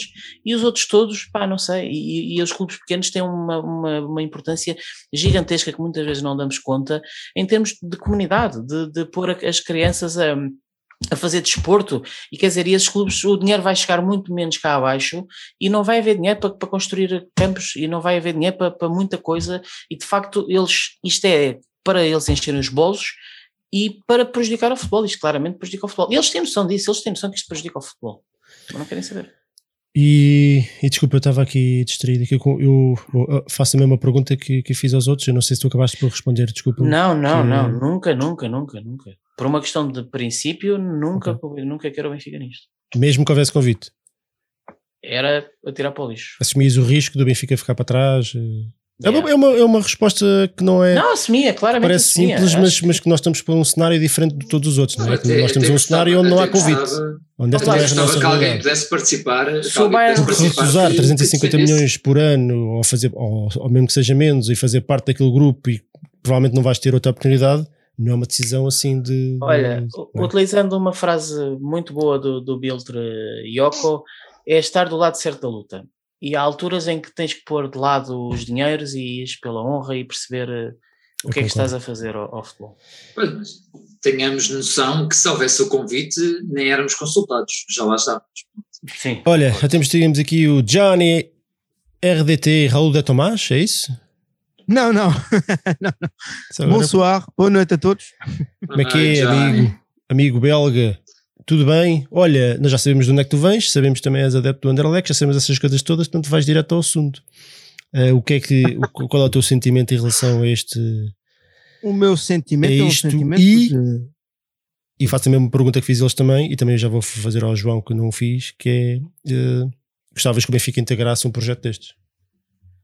Bom, primeiro o meu sentimento naquilo é que quando eu vi aquela notícia, eu a primeira coisa que fiz é rir, porque é uma coisa mesmo, é uma anedota, uma, uma coisa mesmo bem, bem engraçada. Depois, uh, na questão de, de, o Benfica estar convidado ou não sei lá o okay, primeiro disse-me assim, olha, dinheiro, então, pá, agora isso acabou, futebol e tudo, pá, vai lá, mas depois pensei assim, se todos os grandes vão embora, tem um lugar vazio, então não, então não é nada interessante, e mesmo assim, vou dizer honestamente, sem uh, refletir a isso tudo, não interessa ir naquele campeonato que não, como o Baquer disse, que não, não, não, não tem interesse. Eu vou dizer uma coisa, há muitos anos que eu não vejo a, a Champions quando, não tenho, quando, quando eu não tenho um clube lá, não, não interessa. Enfim, ponho aí no, no computador com uma coisazinha, então ando a jogar à Playstation e vejo, ah, ah, ah, foi um golo aí, ah, então vá um golo, um outro golo. Não tem até a Champions não tem interesse. E eu, o que me faz rir, o que eu, eu, eu vi, li o, o, comunicado da UEFA ontem à noite e fiquei-me a rir porque eu vi a UEFA a cuspir em cima do futebol que eles andam a meter à frente. Porque o que se passa com a, a Liga, Superliga, de, a Mega Liga, é a mesma coisa que estão a fazer à Champions agora para 2024, com convidados, e agora eu também em fase de uh, campeonatos que ficam depois em fase de grupos, com, com agora uh, quase, agora vai ser o quê? 10 equipas da, da Inglaterra a jogar na, na, na, Liga dos Campeões? Não. Isso é francamente é uma coisa, uh, agora estão a fazer os anjinhos, e eu vou dizer uma coisa que não me faz prazer e que não faz prazer a ninguém. O futebol profissional merece o que lhe acontece com isso. Para mim, o futebol profissional pediu aquilo com o dinheiro todo, com aquelas pessoas que nem querem saber de futebol e são aqueles que dão o dinheiro todo. Aí vão uh, comprar os fatos de treino e nem sabem. Uh, estamos a falar, nós que estamos aqui no futebol sempre, que conhecemos não tudo ou quase, mas estamos aqui com a história e isso. Mas uh, o, o pessoal que está a dar o dinheiro, e os chineses e os americanos, e até o pessoal que vive na Europa, que vai lá, gosta do Real Madrid, mas nem sabe nem conhece o Di Stefano ou não sei o quê. São eles que dão o dinheiro. São eles que fazem a maioria do que se passa. E eles não querem saber. Se, se diz, uh, diz para eles, olha, uh, tens, uh, todas as semanas vais ter um Real Madrid-Chelsea, com o, o clássico com o Barça, eles vão olhar, mas não vão olhar como tu vais olhar um, enfim, como nós vamos olhar um jogo. Vão olhar, no, vão ir no café e vão falar e vão ver ah, sim, o jogo, ah, Real Madrid. Mas eles nem sabem do que eles falam. Mas isso dá dinheiro ao sistema e eles estão contentes. E nós vamos ficar, nós vamos ficar aí a uh, não olhar para isso, mas vamos ter que. Uh, mas eu depois, sinceramente, aquilo não vai acontecer, porque eu vi no, no, no, no canal da equipe uh, agora que o problema é que os, os clubes grandes querem os direitos totais da Liga dos Campeões. E isso é o problema. Claro. E então, qual é a melhor pressão que podes fazer à UEFA que o, a coisa, os, o que é que uh, faz ganhar mais dinheiro à UEFA, é a Liga dos Campeões e os grandes clubes. E eles estão a dizer que nós vamos embora. E então a UEFA está a fazer pressão, mas bom, temos que ser honestos. Johnny, tens ninguém tá tem interesse. Assim, o pensamento final. Sim, ninguém tem interesse. A UEFA não tem interesse em perder todos estes clubes e esses clubes não têm muito interesse, porque, ok, tem o, o banco suíço ou americano que disse que vai meter uh, 3 milhares de, de, de, de, euros, mas então isso vai uma vez, mas não sei se aquilo vai uh, demorar muito tempo e o que é que vai ficar a Champions sem esses clubes. Eles até vão perder também, porque os, os jogos também não. Se eles não, uh, ficaram fora, ficam fora de, dos campeonatos, é uma coisa. Bom, para mim isso é tudo bluff, é para tentar negociações para, é. Para os direitos totais da, da Champions. Eu bem, também acho que, é um bluff, Olha, acho que é um bluff épico. Muito obrigado pela tua participação mais uma vez e um abraço aí para a Bélgica. Abraço para vocês também, muito obrigado. Tchau, tchau, grande abraço. Tchau, grande abraço. Olha que se vocês virem o, o, financiamento que aquilo tem por trás da JP Morgan e assim, eu não sei se, eu não sei se é assim tão bluff quanto isso. Deixa-me deixa só pedir desculpa, estou aqui mais dois totas, mas eu acho que se quiserem ficar aí, um de vocês os dois, pode, nós termos aqui a sorte, pode até, se calhar até podem jogar hoje um contra o outro. Não sei se isso depois corre bem, mas já falámos com três, éramos para falar só com dois, senão, senão o programa fica muito longo, que nós ainda temos aqui mais coisas para fazer. Portanto, ao Gonçalo e ao Reginaldo, peço desculpa, mas terá que ficar para outra oportunidade, está bem? Uh, João, portanto, assim rapidinho, não te, não te fiz a pergunta e faço se. Qual era a pergunta? Era assim, ah, se gostavas que o Benfica integrasse a Superliga Europeia, caso existisse essa possibilidade. Nestes moldes, absolutamente não. Uh, se isto fosse algo criado dentro desta ajuda da UEFA, como se fosse tipo acima da Liga dos Campeões e tal, pá, aí era, era o que estava em, eh, que se falava nisso, ah, em 2016, 2017, como o Benfica na altura estava, estava interessado. Aí seria claro de considerar. Agora, nos modos atuais, fora de tudo, pá, claro que não, sem dúvida alguma. Eu concordo, eu não vou perder aqui muito tempo, eu concordo convosco. Eu vou revelar aqui o, da votação, o resultado da votação. Portanto, eu fiz esta pergunta no Twitter há, uma, há umas horas. Houve 1604 votos até às 19h19. O sim teve 6,1%, o não teve 87,3%, tenho dúvidas, teve 6,5%. Portanto, a maior parte do, vamos assumir que a maior parte dos que aqui estão também são benfiquistas e, portanto, está tudo mais ou menos contra. Agora, fica, fica sem saber se, se o cenário fosse outro, se o Benfica estivesse realmente integrado num lote de clubes que fosse integrar a Superliga Europeia, se a resposta seria tão avassaladora. Tenho dúvidas. Mas, mas se calhar é um daqueles temas fraturantes, que eu acredito que fosse ali 50-50. E vai ser um tema que vamos poder discutir, porque isto, pelos vistos, vai ficar aí, por isso vamos poder discutir mais vezes durante a semana. A, a mim também. Se não aconteça, o fantasma Superliga Europeia vai, vai continuar. Não, não isto é? já, já no tempo do Vale Azevedo, eu lembro-me já no tempo Pois do Vale é Azevedo se falava disto. Portanto, isto é um Pois, sonho muito antigo desta existido e vai gente. continuar. é. Que, que eu concordo em parte com o que o Johnny estava a dizer. Não, não, não sei se é um bluff, mas, mas concordo com o que ele está a dizer. Que isto é, isto é um braço de ferro, portanto, isto é um power move de- destes, destes clubes que querem mais dinheiro da UEFA. A UEFA não quer dar porque o desequilíbrio já é gigante. E- mas eles não estão satisfeitos, eles querem o bolo todo, não querem só, só parte. Portanto, parece-me que aqui o, o grande problema, o timing tem a ver com as dificuldades que todos eles têm, porque são, na maior parte deles são clubes mal geridos, porque são clubes com, com fundos, com, com, com bolsos, estão sem fundo e, portanto, é gastam, gastam, gastam, gastam. Ve- Veja se o estado em que está o Barcelona. Ah, portanto, é prejuízo. Os clubes ingleses têm prejuízo em cima de prejuízo. É raro o clube inglês. O Arsenal é dos poucos e por isso é que anda em oitavo e nono e por aí fora. Que não dá prejuízo todos os anos. Portanto, os, os- os salários que eles pagam, aquilo é incomportável mesmo com os rendimentos que eles têm. Até clubes como o Manchester United têm, têm- tiveram anos que tiveram bastante prejuízo. Portanto, o timing tem a ver com, com o cenário do- da pandemia. Portanto, eles devem estar, muitos deles devem estar à rasca e agora aproveitaram para, para, para lançar isto. Querem mais dinheiro da UEFA. Aliás, o próprio comunicado deles refere que os clubes fundadores irão receber de uma só vez 3,5 mil milhões de euros destinados apenas a investimentos em infraestruturas e para compensar os impactos da crise do Covid-19. Eu acho que o timing tem, tem absolutamente a ver com Só isso diz tudo. Acho- isso diz é, Isto é uma questão de dinheiro, isto é uma questão absolutamente É de dinheiro. dinheiro. Se a UEFA se chegar à frente e lhes der aquilo que eles querem, eles desistem. É tão simples como isto. O problema é que, eh, e isto é um problema para os clubes, para, os países periféricos como o nosso, o o Benfica não é pequeno, portanto, não vamos dizer clubes pequenos, mas é países, eh, campeonatos periféricos que não têm tanto poder. Eh, a, balança já está de tal maneira desequilibrada que, que se a UEFA ceder, ceder às pretensões de- destes destes, muitos deles são novos ricos, nem sequer têm historial de clube para chegar aos calcanhares de clubes como o Benfica, o Porto e por aí fora. É o fim. É o fim. Portanto, se isto, isto agora já é o que é, vai ficar cada vez pior. E, e no futebol europeu é mau, mas, mas o desequilíbrio que isto provoca nos próprios campeonatos nacionais é absolutamente terrível.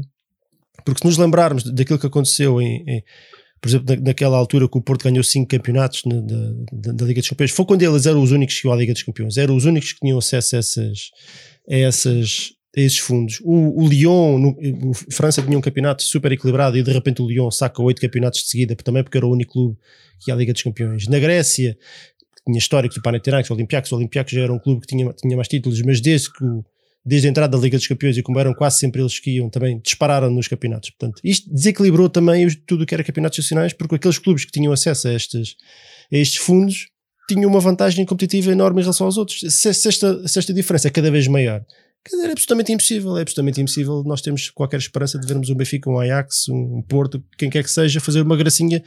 Eu já, eu já, já não digo ganhar, mas chegar umas meias finais é que é quase impossível. É que, é que estamos, estamos a falar de realidades tão distintas que. que Epá, vocês vejam, vejam que era o campeonato português em 2013, 2014 e mais ou menos nessa altura, não só o Benfica, mas todos os clubes, e vejam o que é hoje. Vejam o que é hoje. Está muito mais pobre. Mas é uma diferença brutal. A malta é que nós não nos apercebemos disso porque estamos cá dentro. Mas quem vê de Sim. fora e de repente começas a olhar para os plantéis e para, e para aquilo que, no- que os clubes vão fazendo na Europa, epá, é uma diferença já da noite para o dia. E passaram só 5, 6, 7 anos. Os clubes estão. A diferença é cada vez maior. É, é, é dramático assistir a isso. E portanto. É, é mesmo isso. Relativamente a isto, deixa-me só dizer, eh, isto pelo menos é a minha opinião, é assim, eh, o que é que faz o Real Madrid-Barcelona, o El Clássico, é provavelmente estar no top 3 dos jogos mais vistos do ano, um bocado assim, mas o que é que faz este jogo também ser esta, esta, esta coisa tão aguardada? É a ansiedade, ou seja, é saber que... Vai ser raro, é? Só há duas vezes É raro, é raro, exatamente. Se quando metes eles a jogarem, se calhar eh, uma vez por semana ou duas vezes por ano, vai se tornar aborrecido para eles. vai se tornar aborrecido, vai se tornar monótono, vai se tornar banal. Ou seja, Mas é- nessa é altura um desistem Real e voltam atrás porque podem. É mais um Real Madrid-Barcelona, estás a perceber? É um bocado isso, E, isto e, também. e, acho, tinhas acho que razão, é estavas há bocado a falar do Tottenham e, do, do City, por exemplo, que são clubes uh, que é o, o Tottenham. O Tottenham é um clube histórico, mas é um clube que em termos de dimensão de títulos, tanto nacional como internacional, epá, é quase inexistente. É quase Exatamente. inexistente. Ah. O Chelsea, o Chelsea é o Chelsea hoje em dia, o Chelsea é outro histórico também de muitos anos do campeonato inglês, mas era um clube de, de segunda linha. Apostar, O Chelsea hoje é o que é por causa do dinheiro do Abramovich. O City é o que é por causa do dinheiro dos gajos dos Emirados, olha o que é aquilo. Paris Saint-Germain é a mesma coisa. E, É, e há, e há aqui um- mais um, um pormenor que nenhum de nós ainda, ainda referiu e que é justo que se refira, que é o comportamento dos clubes alemães perante isto. Exatamente. Que mais uma É vez isso. a Alemanha dá, ah, dá um- uma chapada de luva branca a todos os outros. Todos os outros. Exatamente. Todos. Isto, isto, e deixa-me só dizer isto, e por acaso eu queria dizer isto também em relação a exatamente a esse ponto que não, depois entretanto esqueci-me. É, é a minha esperança, já dá muitos anos, já, já dá muitos anos, que depois eh, o Platini é um, é um belo exemplo do contrário, mas é, é aquela esperança eterna que tu vês antigamente, pronto, os jogadores não eram assim tão inteligentes, mas cada vez mais vê-se um- uma estirpe de jogador cada vez mais evoluída até até do ponto de vista da inteligência e do, do, da sua capacidade de gestão, e, e o Bayern Munique é provavelmente o expoente máximo em que o seu presidente e os diretores passam todos, a maior parte são ex-jogadores e que dão conta daquilo, e eu ainda tenho essa esperança que os grandes clubes europeus venham a ser controlados e, e, e geridos por ex-glórias desse clube e que no fundo são, são, são, são pessoas que no fundo ainda entendem o desporto e, e sabem exatamente o que é melhor para ele e, e o Bayern Munique então é, nesse sentido é o aspecto máximo. Sim, Agora não, o- pessoal também estava aqui a referir que o PSG também recusou, mas eh, parece-me, pa- pela leitura que eu faço, que, que os motivos do PSG são um bocadinho diferentes dos motivos do, dos clubes alemães. Os clubes alemães é mesmo por é mesmo por, por valores, são os valores deles, a maneira como eles organizam o campeonato, como eles lidam uns com os outros, que como a rivalidade é, é- é encarada na Alemanha, 100%, o adepto sempre no centro de todas as decisões, o respeito fundamental, Uh, bilhetes, a Alemanha é um dos países mais ricos da Europa e tu, vai, tu consegues ir à bola pá, relativamente barato. Pá. Eu lembro-me daqui há uns anos, fui um jogo da, da segunda divisão, é verdade. Era um União Berlim contra não sei quem. Epá, paguei 9 euros e fui lá para o meio dos sócios dos gajos. E aquilo foi um ambiente inacreditável, uma sexta-feira à noite, a beber jar- jarros de cerveja na bancada.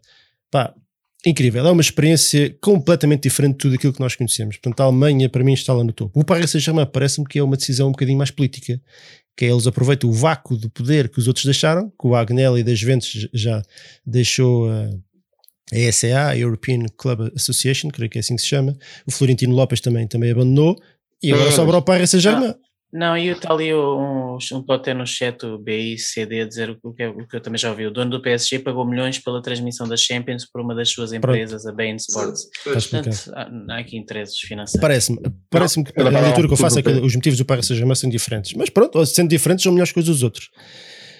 Ah, epá, e pronto, eu, eu acho que não, não sei se mais algum de vocês quer acrescentar alguma coisa. Eu acho que já, já falámos tudo aqui. E ainda muita tinta vai correr. E tem sido uma altura de muitos boatos. Pá, isto é até difícil de acompanhar porque eu até cheguei a ler que a UEFA ia, ia agora cancelar a Liga Europa e a Liga dos Campeões. Agora já vale tudo.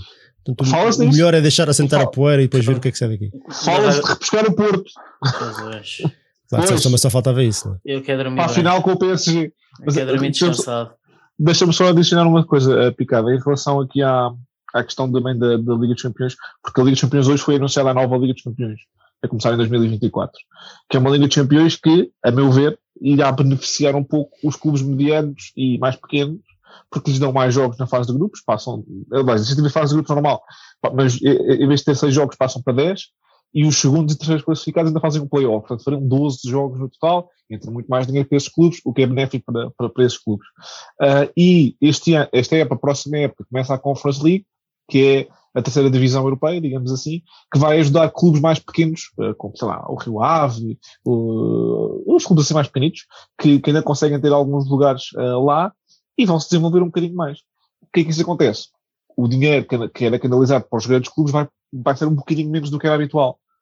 Portanto, foi, foi a data perfeita, foi o momento perfeito para eles fazerem isto.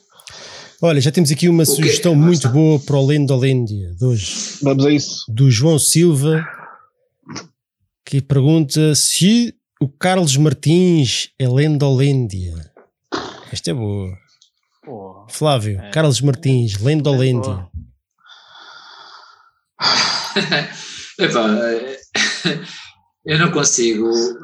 Até assim, se tiver que ser um dos dois, não, não considero nem pouco mais ou menos o Lendia. Eu gostava imenso do Carlos Martins. Então pronto, então é lenda. imenso. Lenda aqui não é no sentido literal, é, o- é bom, é bom ou mau. Sim, é bom, mas ah, não, esse, esse- Então é lenda. Mas eu acho que objetivamente se for aqui um ou outro, Lenda para mim também tinha que ser um patamar um bocadinho diferente.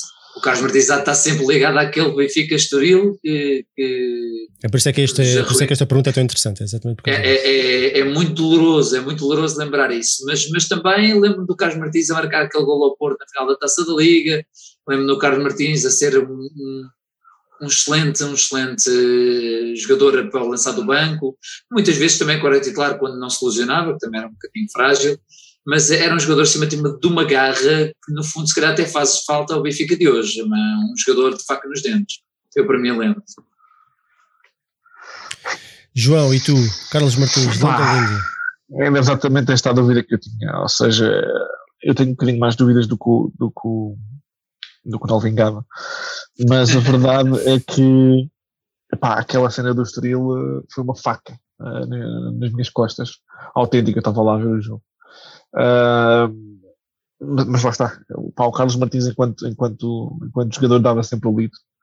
Ah, teve aquela situação com o filho dele também que me deixou bastante emocionado. Portanto, eu neste caso não, não, não sou capaz de dizer mas pá, se, se- é por este bocadinho, pá, é por este bocadinho. Portanto, eu vou dizer lenda neste caso. Muito bem, Baquero. Bora, desandamento. Se que é que se não houvesse, se não houvesse o tal lance com, com o Estoril, eu diria lenda. Ah, mas o Paulo Sousa, se não tivesse saído para o Sporting, também seria lenda. Ei, não isso- é, não é a mesma coisa. Não é a mesma coisa. É uma comparação, senhores. Ei, Não, que- o que, eu o que eu quero dizer é, se a minha avó usasse rodas... Agora vai era- falar da avó. era- era uma- primeiro fala do Paulo Souza, agora fala da Estou a avó. falar dos X, do mundo dos X não existe. E portanto, aconteceu. aquele, lance, aquele lance com o Estoril aconteceu. E eu sempre Aconteceu. penso em Carlos Martins, penso naquilo. E aquilo é um lance decisivo para provavelmente a coisa mais inacreditável e horrível que aconteceu na história do Benfica. E se calhar. Não é tudo começa ali, mas aquilo é, foi, foi mal demais e foi um disparate. E para mim é a lêndia à conta daquele lance e não consigo ultrapassar aquele lance. Ora, deixa-me agradecer aqui ao César da Silva, nosso amigo canguru, que falou connosco há bocado, há bocado, que nos pagou aqui umas cervejinhas para vocês. Stay safe, viva o Benfica. Viva. Muito obrigado, César. Sois grande. Ora bem, para mim é a lenda. E eu entendo perfeitamente o que o Baquer está a dizer e o que vocês disseram e esse sentimento, eu também. Eu- agora, o problema aqui é um bocadinho como o Veloso. Eu não estou a fazer a comparação da carreira com o Ido, teve no Benfica, como é óbvio. Mas o Veloso, quando a malta pensa no Veloso, pensa no penalti falhado de Stuttgart, não é? E o gajo teve uma É carreira inacreditável, foi capitão centenas de vezes. E aquilo que vem à memória, ou, ou pelo menos das primeiras coisas que vem à memória, é o penalti falhado em Stuttgart quando mais ninguém o queria bater. E isso é profundamente injusto. E o Carlos Martins teve dois, três anos de. epá, não foi de grande nível, mas de bom nível do Benfica. Marcou golões, houve um ao Guimarães, Sim, sim. um, petardo fora da área, aquele ao Porto na final da taça da Liga. Uma série deles. E enquanto cá esteve, foi, acho que foi um bom profissional. E teve de facto um jogo mau. Mau. Foi um, foi um jogo mau, que foi displicente. Ele, eu parecendo, eu se bem me lembro daquilo na altura, ele já não jogava há muito tempo e estava afastado da equipa já há algum tempo, o Jesus não metia a jogar e quando, quando o puxou para a equipa ele estava de rastro fisicamente e aquilo pareceu-me uma, uma- um lance de cansaço. E aconteceu. Mas acho que definir a carreira de um jogador por causa desse momento e depois a carreira dele a partir daí desceu, desceu bastante. Ele próprio eu acho que sentiu aquilo muito. Epá, eu acho que é um bocado injusto. Epá, e não sendo uma lenda do Benfica, ent- entre lenda e lêndia, claramente para mim é lenda. Lembro, lembro muito bons jogos do Carlos Martins. Muitos bons Agora, jogos. como é óbvio, aquele lance, enfim, depois trouxe Sim. todo aquilo que nós sabemos, não é? Portanto, eu entendo perfeitamente, mas, mas eu acho que também é um bocadinho injusto de ficar marcado por um lance quando ele teve N momentos bons.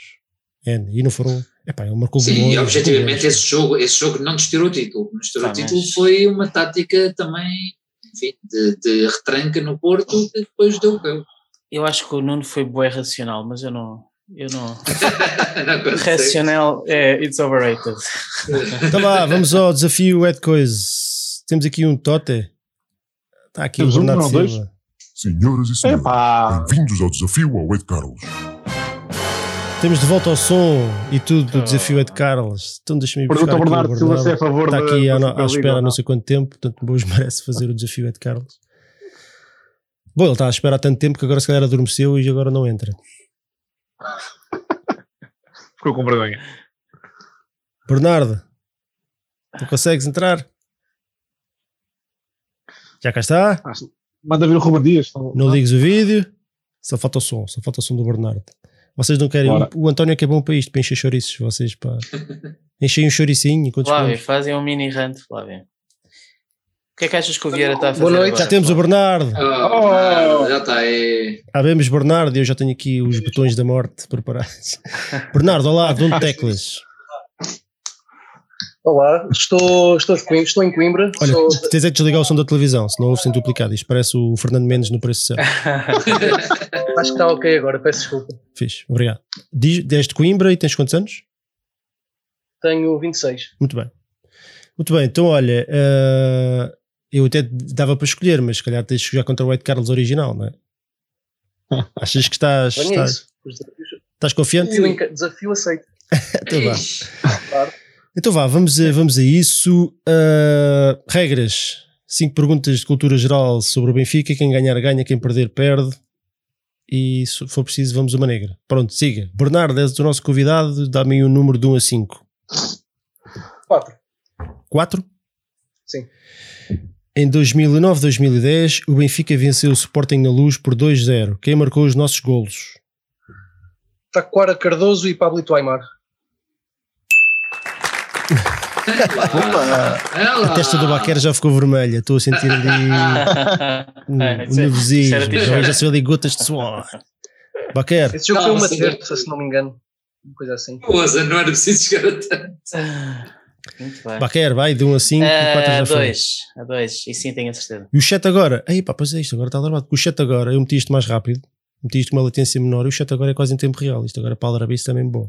O 2, Ui. quem foi o melhor marcador do benfiquista em todas as competições da temporada 94-95? Quem foi o melhor marcador benfiquista em todas as Foi- competições da temporada 94-95? O Isaías. Error! Espera. Bernardo, 94, 95. Vou. Kulkov. Kulkov, médio defensivo. Error! Para o Juran. E nem estava no Benfica. Error! Edilson, Jogava- 17 jogava golos. 300 km Ainda não era nascido também nessa época. Fiquei na Esse é sempre um bom argumento, ainda não era nascido. Edilson, 17 golos. fiquei na dúvida, por acaso. O Bernardo, é o, Berna- Isaías. é o Bernardo. Bernardo, escolhe aí o número. Hum, Tens a certeza? Ainda não tinha feito esta pergunta. não. Então vá, que jogador do Benfica fez mais jogos na temporada 93-94? Eu até pus aqui 93-93, vê lá. Que jogador do Benfica fez mais jogos na temporada 93-94?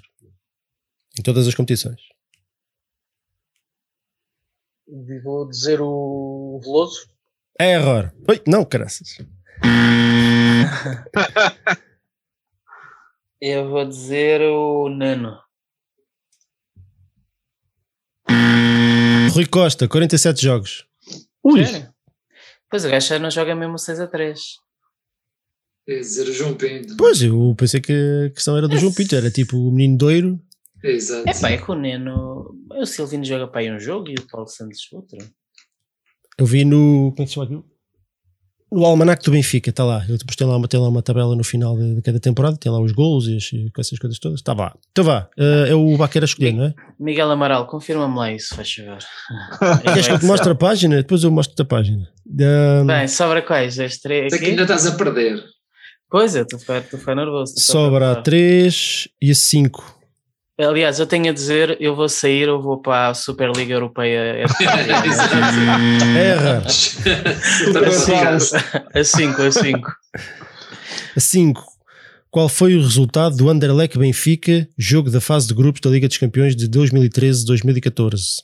Ganhamos 3 a 2 com o gol do Rodrigo no último minuto. Foi 2 a 3. Oh, Só para te pôr nervoso. Então vá, está 1 um e 1. Um, se calhar que isto hoje tu vai ter que ir à negra. Ah, Bernardo, és tu, é a última. Sim. Então vá. Em 97-98, o Benfica vence o Porto na luz por 3-0. Quem marcou os nossos golos? Uh, João Tomás 2. Ivan Oidonk. Baquer. Poborski, Brandini, Tar, El Calej. Foi quase, Bernardo. Tiveste azar, o ficaste, do- ficaste com a antiga Para para o fim. Tiveste azar. Este foi um, foi um jogo à tarde, que no- numa altura que o, o campeonato já estava decidido e, e correndo bem. Foi o, É. Provavelmente foi o maior uh, resultado mais desnivelado que eu vi o Benfica fazer ao Porto. Eu tenho algumas memórias dos Yeah. resultados contra o Porto no Vietnã. Lembro-me de um gol do Roger de livre, meio chouriço, cavalo desvia na barreira. Yeah, 2-1. Pronto, mas lá está, não, eu acho que comecei a acompanhar o Benfica a sério em 2004, 2005. Apesar de foi uma Grande grande para começar. Uhum. Mas boa Acompanhar. companhia. Ah, deixa eu ver o que é que a malta andou aqui a responder. Ah, Brian, o Rui Salve Rainha acerta, Brian Dean Poborski está, Dean Dari Poborski, diz o Fernando Figueiredo. Pronto, este, este, jogo, este jogo acaba por ser. Acaba, a malta acaba por se lembrar. Olha, Bernardo, muito obrigado por teres participado. Não, obrigado, eu já, eu já vos acompanho desde um podcast que foi o Benfica Ajax, naquele falhanço inacreditável do Gabriel aos 90 minutos. E na altura também estava assim um pouco Ai, em baixo e ouvi o vosso podcast e pensei, bem, está aqui uma bela terapia e desde então acompanho-vos. E lá está, espero que possamos voltar ao estádio o mais rápido possível, também ver se vos encontro naquela relote É, exatamente. monumental. Isso é, que, isso é que é falar, isso é que se quer. Exatamente. exatamente. Bernardo, É muito isso, obrigado. agradeço muito o vosso trabalho que fazem por todos nós benfiquistas, que são, é um trabalho bastante útil e oxalá toda a gente no clube fosse, tivesse a vossa mentalidade e que contribuísse para, É, caraças, para aí, cara, divulgar a deixar nossa o Bernardo história. falar mais tempo. E foi a gravar para fazer o sketch no Não, YouTube. Não me equipar à Dona Lourdes, calma. Exatamente, a bocado está toda a malta a chorar. Não, olha, Bernardo, obrigado, obrigado por ouvires, por nos acompanhares há tanto tempo. E, e pronto, e é isso. Obrigado, Viva Boa noite e até à próxima. Viva. Boa, noite. Olha, o Miguel Amaral te confirmou, Baqueiro. Lida, garotão. Só para ti. então, a olha. Superliga é de Carlos, só é só o que tenho a dizer. Vamos às despedidas. Próximo jogo, Portimonense Benfica, na quinta, dia 22 de abril, às 19 horas. O Portimonense vem de 3 vitórias seguidas, está no nono lugar, 9 vitórias, 5 empates, 13 derrotas, 31 golos marcados, 31 golos sofridos. Rapidinho, João, fé no pau para esta partida. 6. O Portimonense está a jogar bem, nós tivemos uma derrota. Ah, eh, uh, em situação normal ganharíamos, mas com o Porto B nunca se sabe. Flávio. Olha, pura e simplesmente não quero saber. Baquer. Eu vou dizer o 6, mas a minha atitude também está um bocado como a do Flávio, sinceramente. Whatever eu dou um 5 também. Estou com um bocado de receio que a equipa se afunde, como, como costuma acontecer nestas alturas. É o que os senhores, o que os senhores jogadores do Benfica quiserem. Se desaparecer jogar, joguem. Se não desaparecer, está bem. Então, olha, outros, outros destaques. Se, se é mais fim uma de vitória semana. caseira. A equipa de hockey feminino venceu o Sporting por 3-2 em casa e cimentou a liderança no campeonato. A equipa de hockey masculino continua a senda de bons resultados e venceu o hockey de Barcelos por 5-4. Segue-se o playoff onde vamos encontrar o Oliveirense, ou o Oliveirense, como quiserem. O basquete, como o Baquer bem disse há pouco, continua a época absolutamente desgraçada e desta vez cometeram a proeza de perder com o Maia Basket, na Maia, por 95-84. Terminaram a fase regular no quarto lugar e vão agora defrontar o Oliveirense nos quartos de final do playoff. Portanto, há aqui um duplo embate contra o Oliveirense. Oh, Carlos Lisboa. A pá. equipa de futebol feminino venceu o Braga fora por 2-1, bom resultado. O Braga também é é uma das fortes equipas do campeonato do futebol feminino. A equipa de futsal feminino sagrou-se tetracampeã ao vencer a Quinta dos Lombos por 6-2 e quando, enquanto ainda faltam três jornadas por disputar. Para já temos só vitórias no campeonato. Muitos, muitos parabéns às nossas jogadoras por mais um troféu. Isto é, são papa troféus, aquilo é sempre a virar. E a equipa, finalmente, a equipa de futsal masculino venceu o Fundão por 6-3, lá está aquele resultado mítico, 3-6 depois de uma boa recuperação na segunda parte. ah, e pronto, tá- estávamos a perder 2 0 ao intervalo e a coisa na segunda parte lá se resolveu. Mais coisas, ouçam o episódio 2 do Benficando com o nosso amigo Nelson Castro, que nós mandámos uma saudação na semana passada e voltamos a mandar. Nelson, um abraço aí para, para o norte. Estive a ouvir hoje, está espetacular. Também estive a ver, está muito bom. Está disponível na nossa página do Patreon neste momento, em patreon.com barra SLB Independente. Na quarta-feira fica disponível para todos, se não me engano, mas confirmem, mas pelo menos no Patreon agora está. Já que já lá estão, no Patreon tem também o segundo episódio do Flashback Benfica, onde tem, tem que levar comigo a dizer parvoices durante 5 minutos, mais ou menos. Também está muito bom. E pronto, se quiserem ouvir também também está lá. E malta, hum, esta semana ainda sai mais um vídeo no nosso canal, não se vão embora. Fiquem atentos. E agora sim, Flávio, queres dizer adeus aos Pascoais? Ah, dizer ao pessoal, é exatamente. E a Telma, a Telma. Monteiro foi medalha A de ouro Telma, de apoia, a coisa. Telma, Juro. força. de hip hop. Fortíssima, senão estávamos sujeitos a levar aqui um pontapé na cabeça. senão- Vê lá, eu fui ao, fui ao site do Benfica ver to- todas as cenas e não, tá- e não vi lá a Telma. Está lá, Ah, eu sei que está lá, porque eu vi notícia, mas não estava lá nos destaques, então passou. Ah, ok.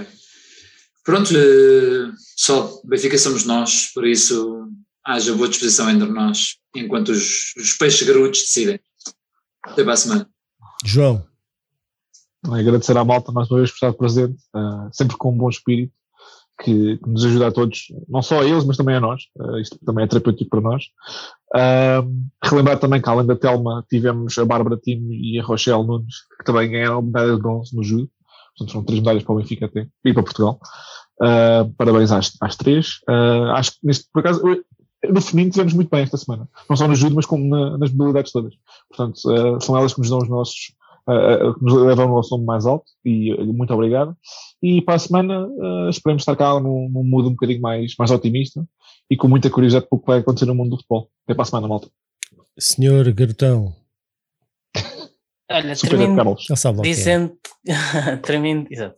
Uh, termino a dizer que de facto hoje à tarde estava, estava a ouvir o, o Benficando e, e, e- eu agarro-me uh, ne- à força de vontade e à coragem do Nelson e até à sua boa disposição numa situação em que teria se calhar muitas razões para não estar tão bem disposto, tal como nós uh, com o Benfica não temos razões para estar bem disposto, e terminaria a pensar que de facto nós todos estamos a dar-lhe o, máximo de apoio possível e isto é só é permitido, só acontece por causa do Benfica. E portanto todos nós que estamos aqui se calhar muito provavelmente não nos conhecíamos, não estávamos juntos.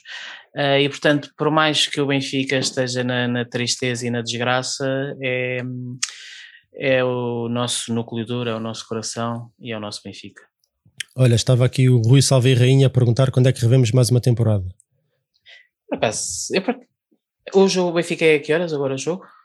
É às Quinta? 19, Não, quinta-feira mas é às que 19. dia? Então, se Quinta. calhar na, se- então na sexta, queres fazemos um? Tá bem, pode ser. Pensando Só se aí. chegamos, ao, se se chegamos aos 7 mil até, até lá. Está quase, estava nos 6.900 e Ah, qualquer vai, coisa. Está então, quase. Então vá, então, malta, aí que ainda não subscreveu, subscrevam e na sexta-feira nós fazemos. Chegamos aos 7 Epá, mil, mas, faltam tem, que só ser 30 e tal. Tem que ser uma época boa. Uma dos anos 80 Hum. agora. É. Uma tipo 86, 87. Então vá, pronto, nós vamos tratar Assim disso e vemos na sexta-feira, mas depois nós, nós combinamos. Malta, obrigado por terem estado desse lado. Mais um programa da Benfica FM. Espero que tenham gostado. Se gostaram, deixem o like. Subscrevam se ainda não se subscreveram. Tem aí mais vídeos no canal que podem ver. Tem lá coisas boas, outras menos boas. E deixem aí o vosso feedback se gostam, o que é que gostavam de ver aqui no canal, outros assuntos. Sei lá, vale tudo. Obrigado por terem estado aí desse lado. 400 e 500 totas sempre aqui a bombar. E obrigado pelas vossas participações também aqui no Zoom. É sempre interessante falar convosco, ouvir as vossas opiniões, porque já sabem que nós aqui entre nós estamos sempre mais ou menos alinhados e é bom também virem opiniões de fora. E até, para, até, até à próxima. Grande abraço e viva a Benfica! Viva!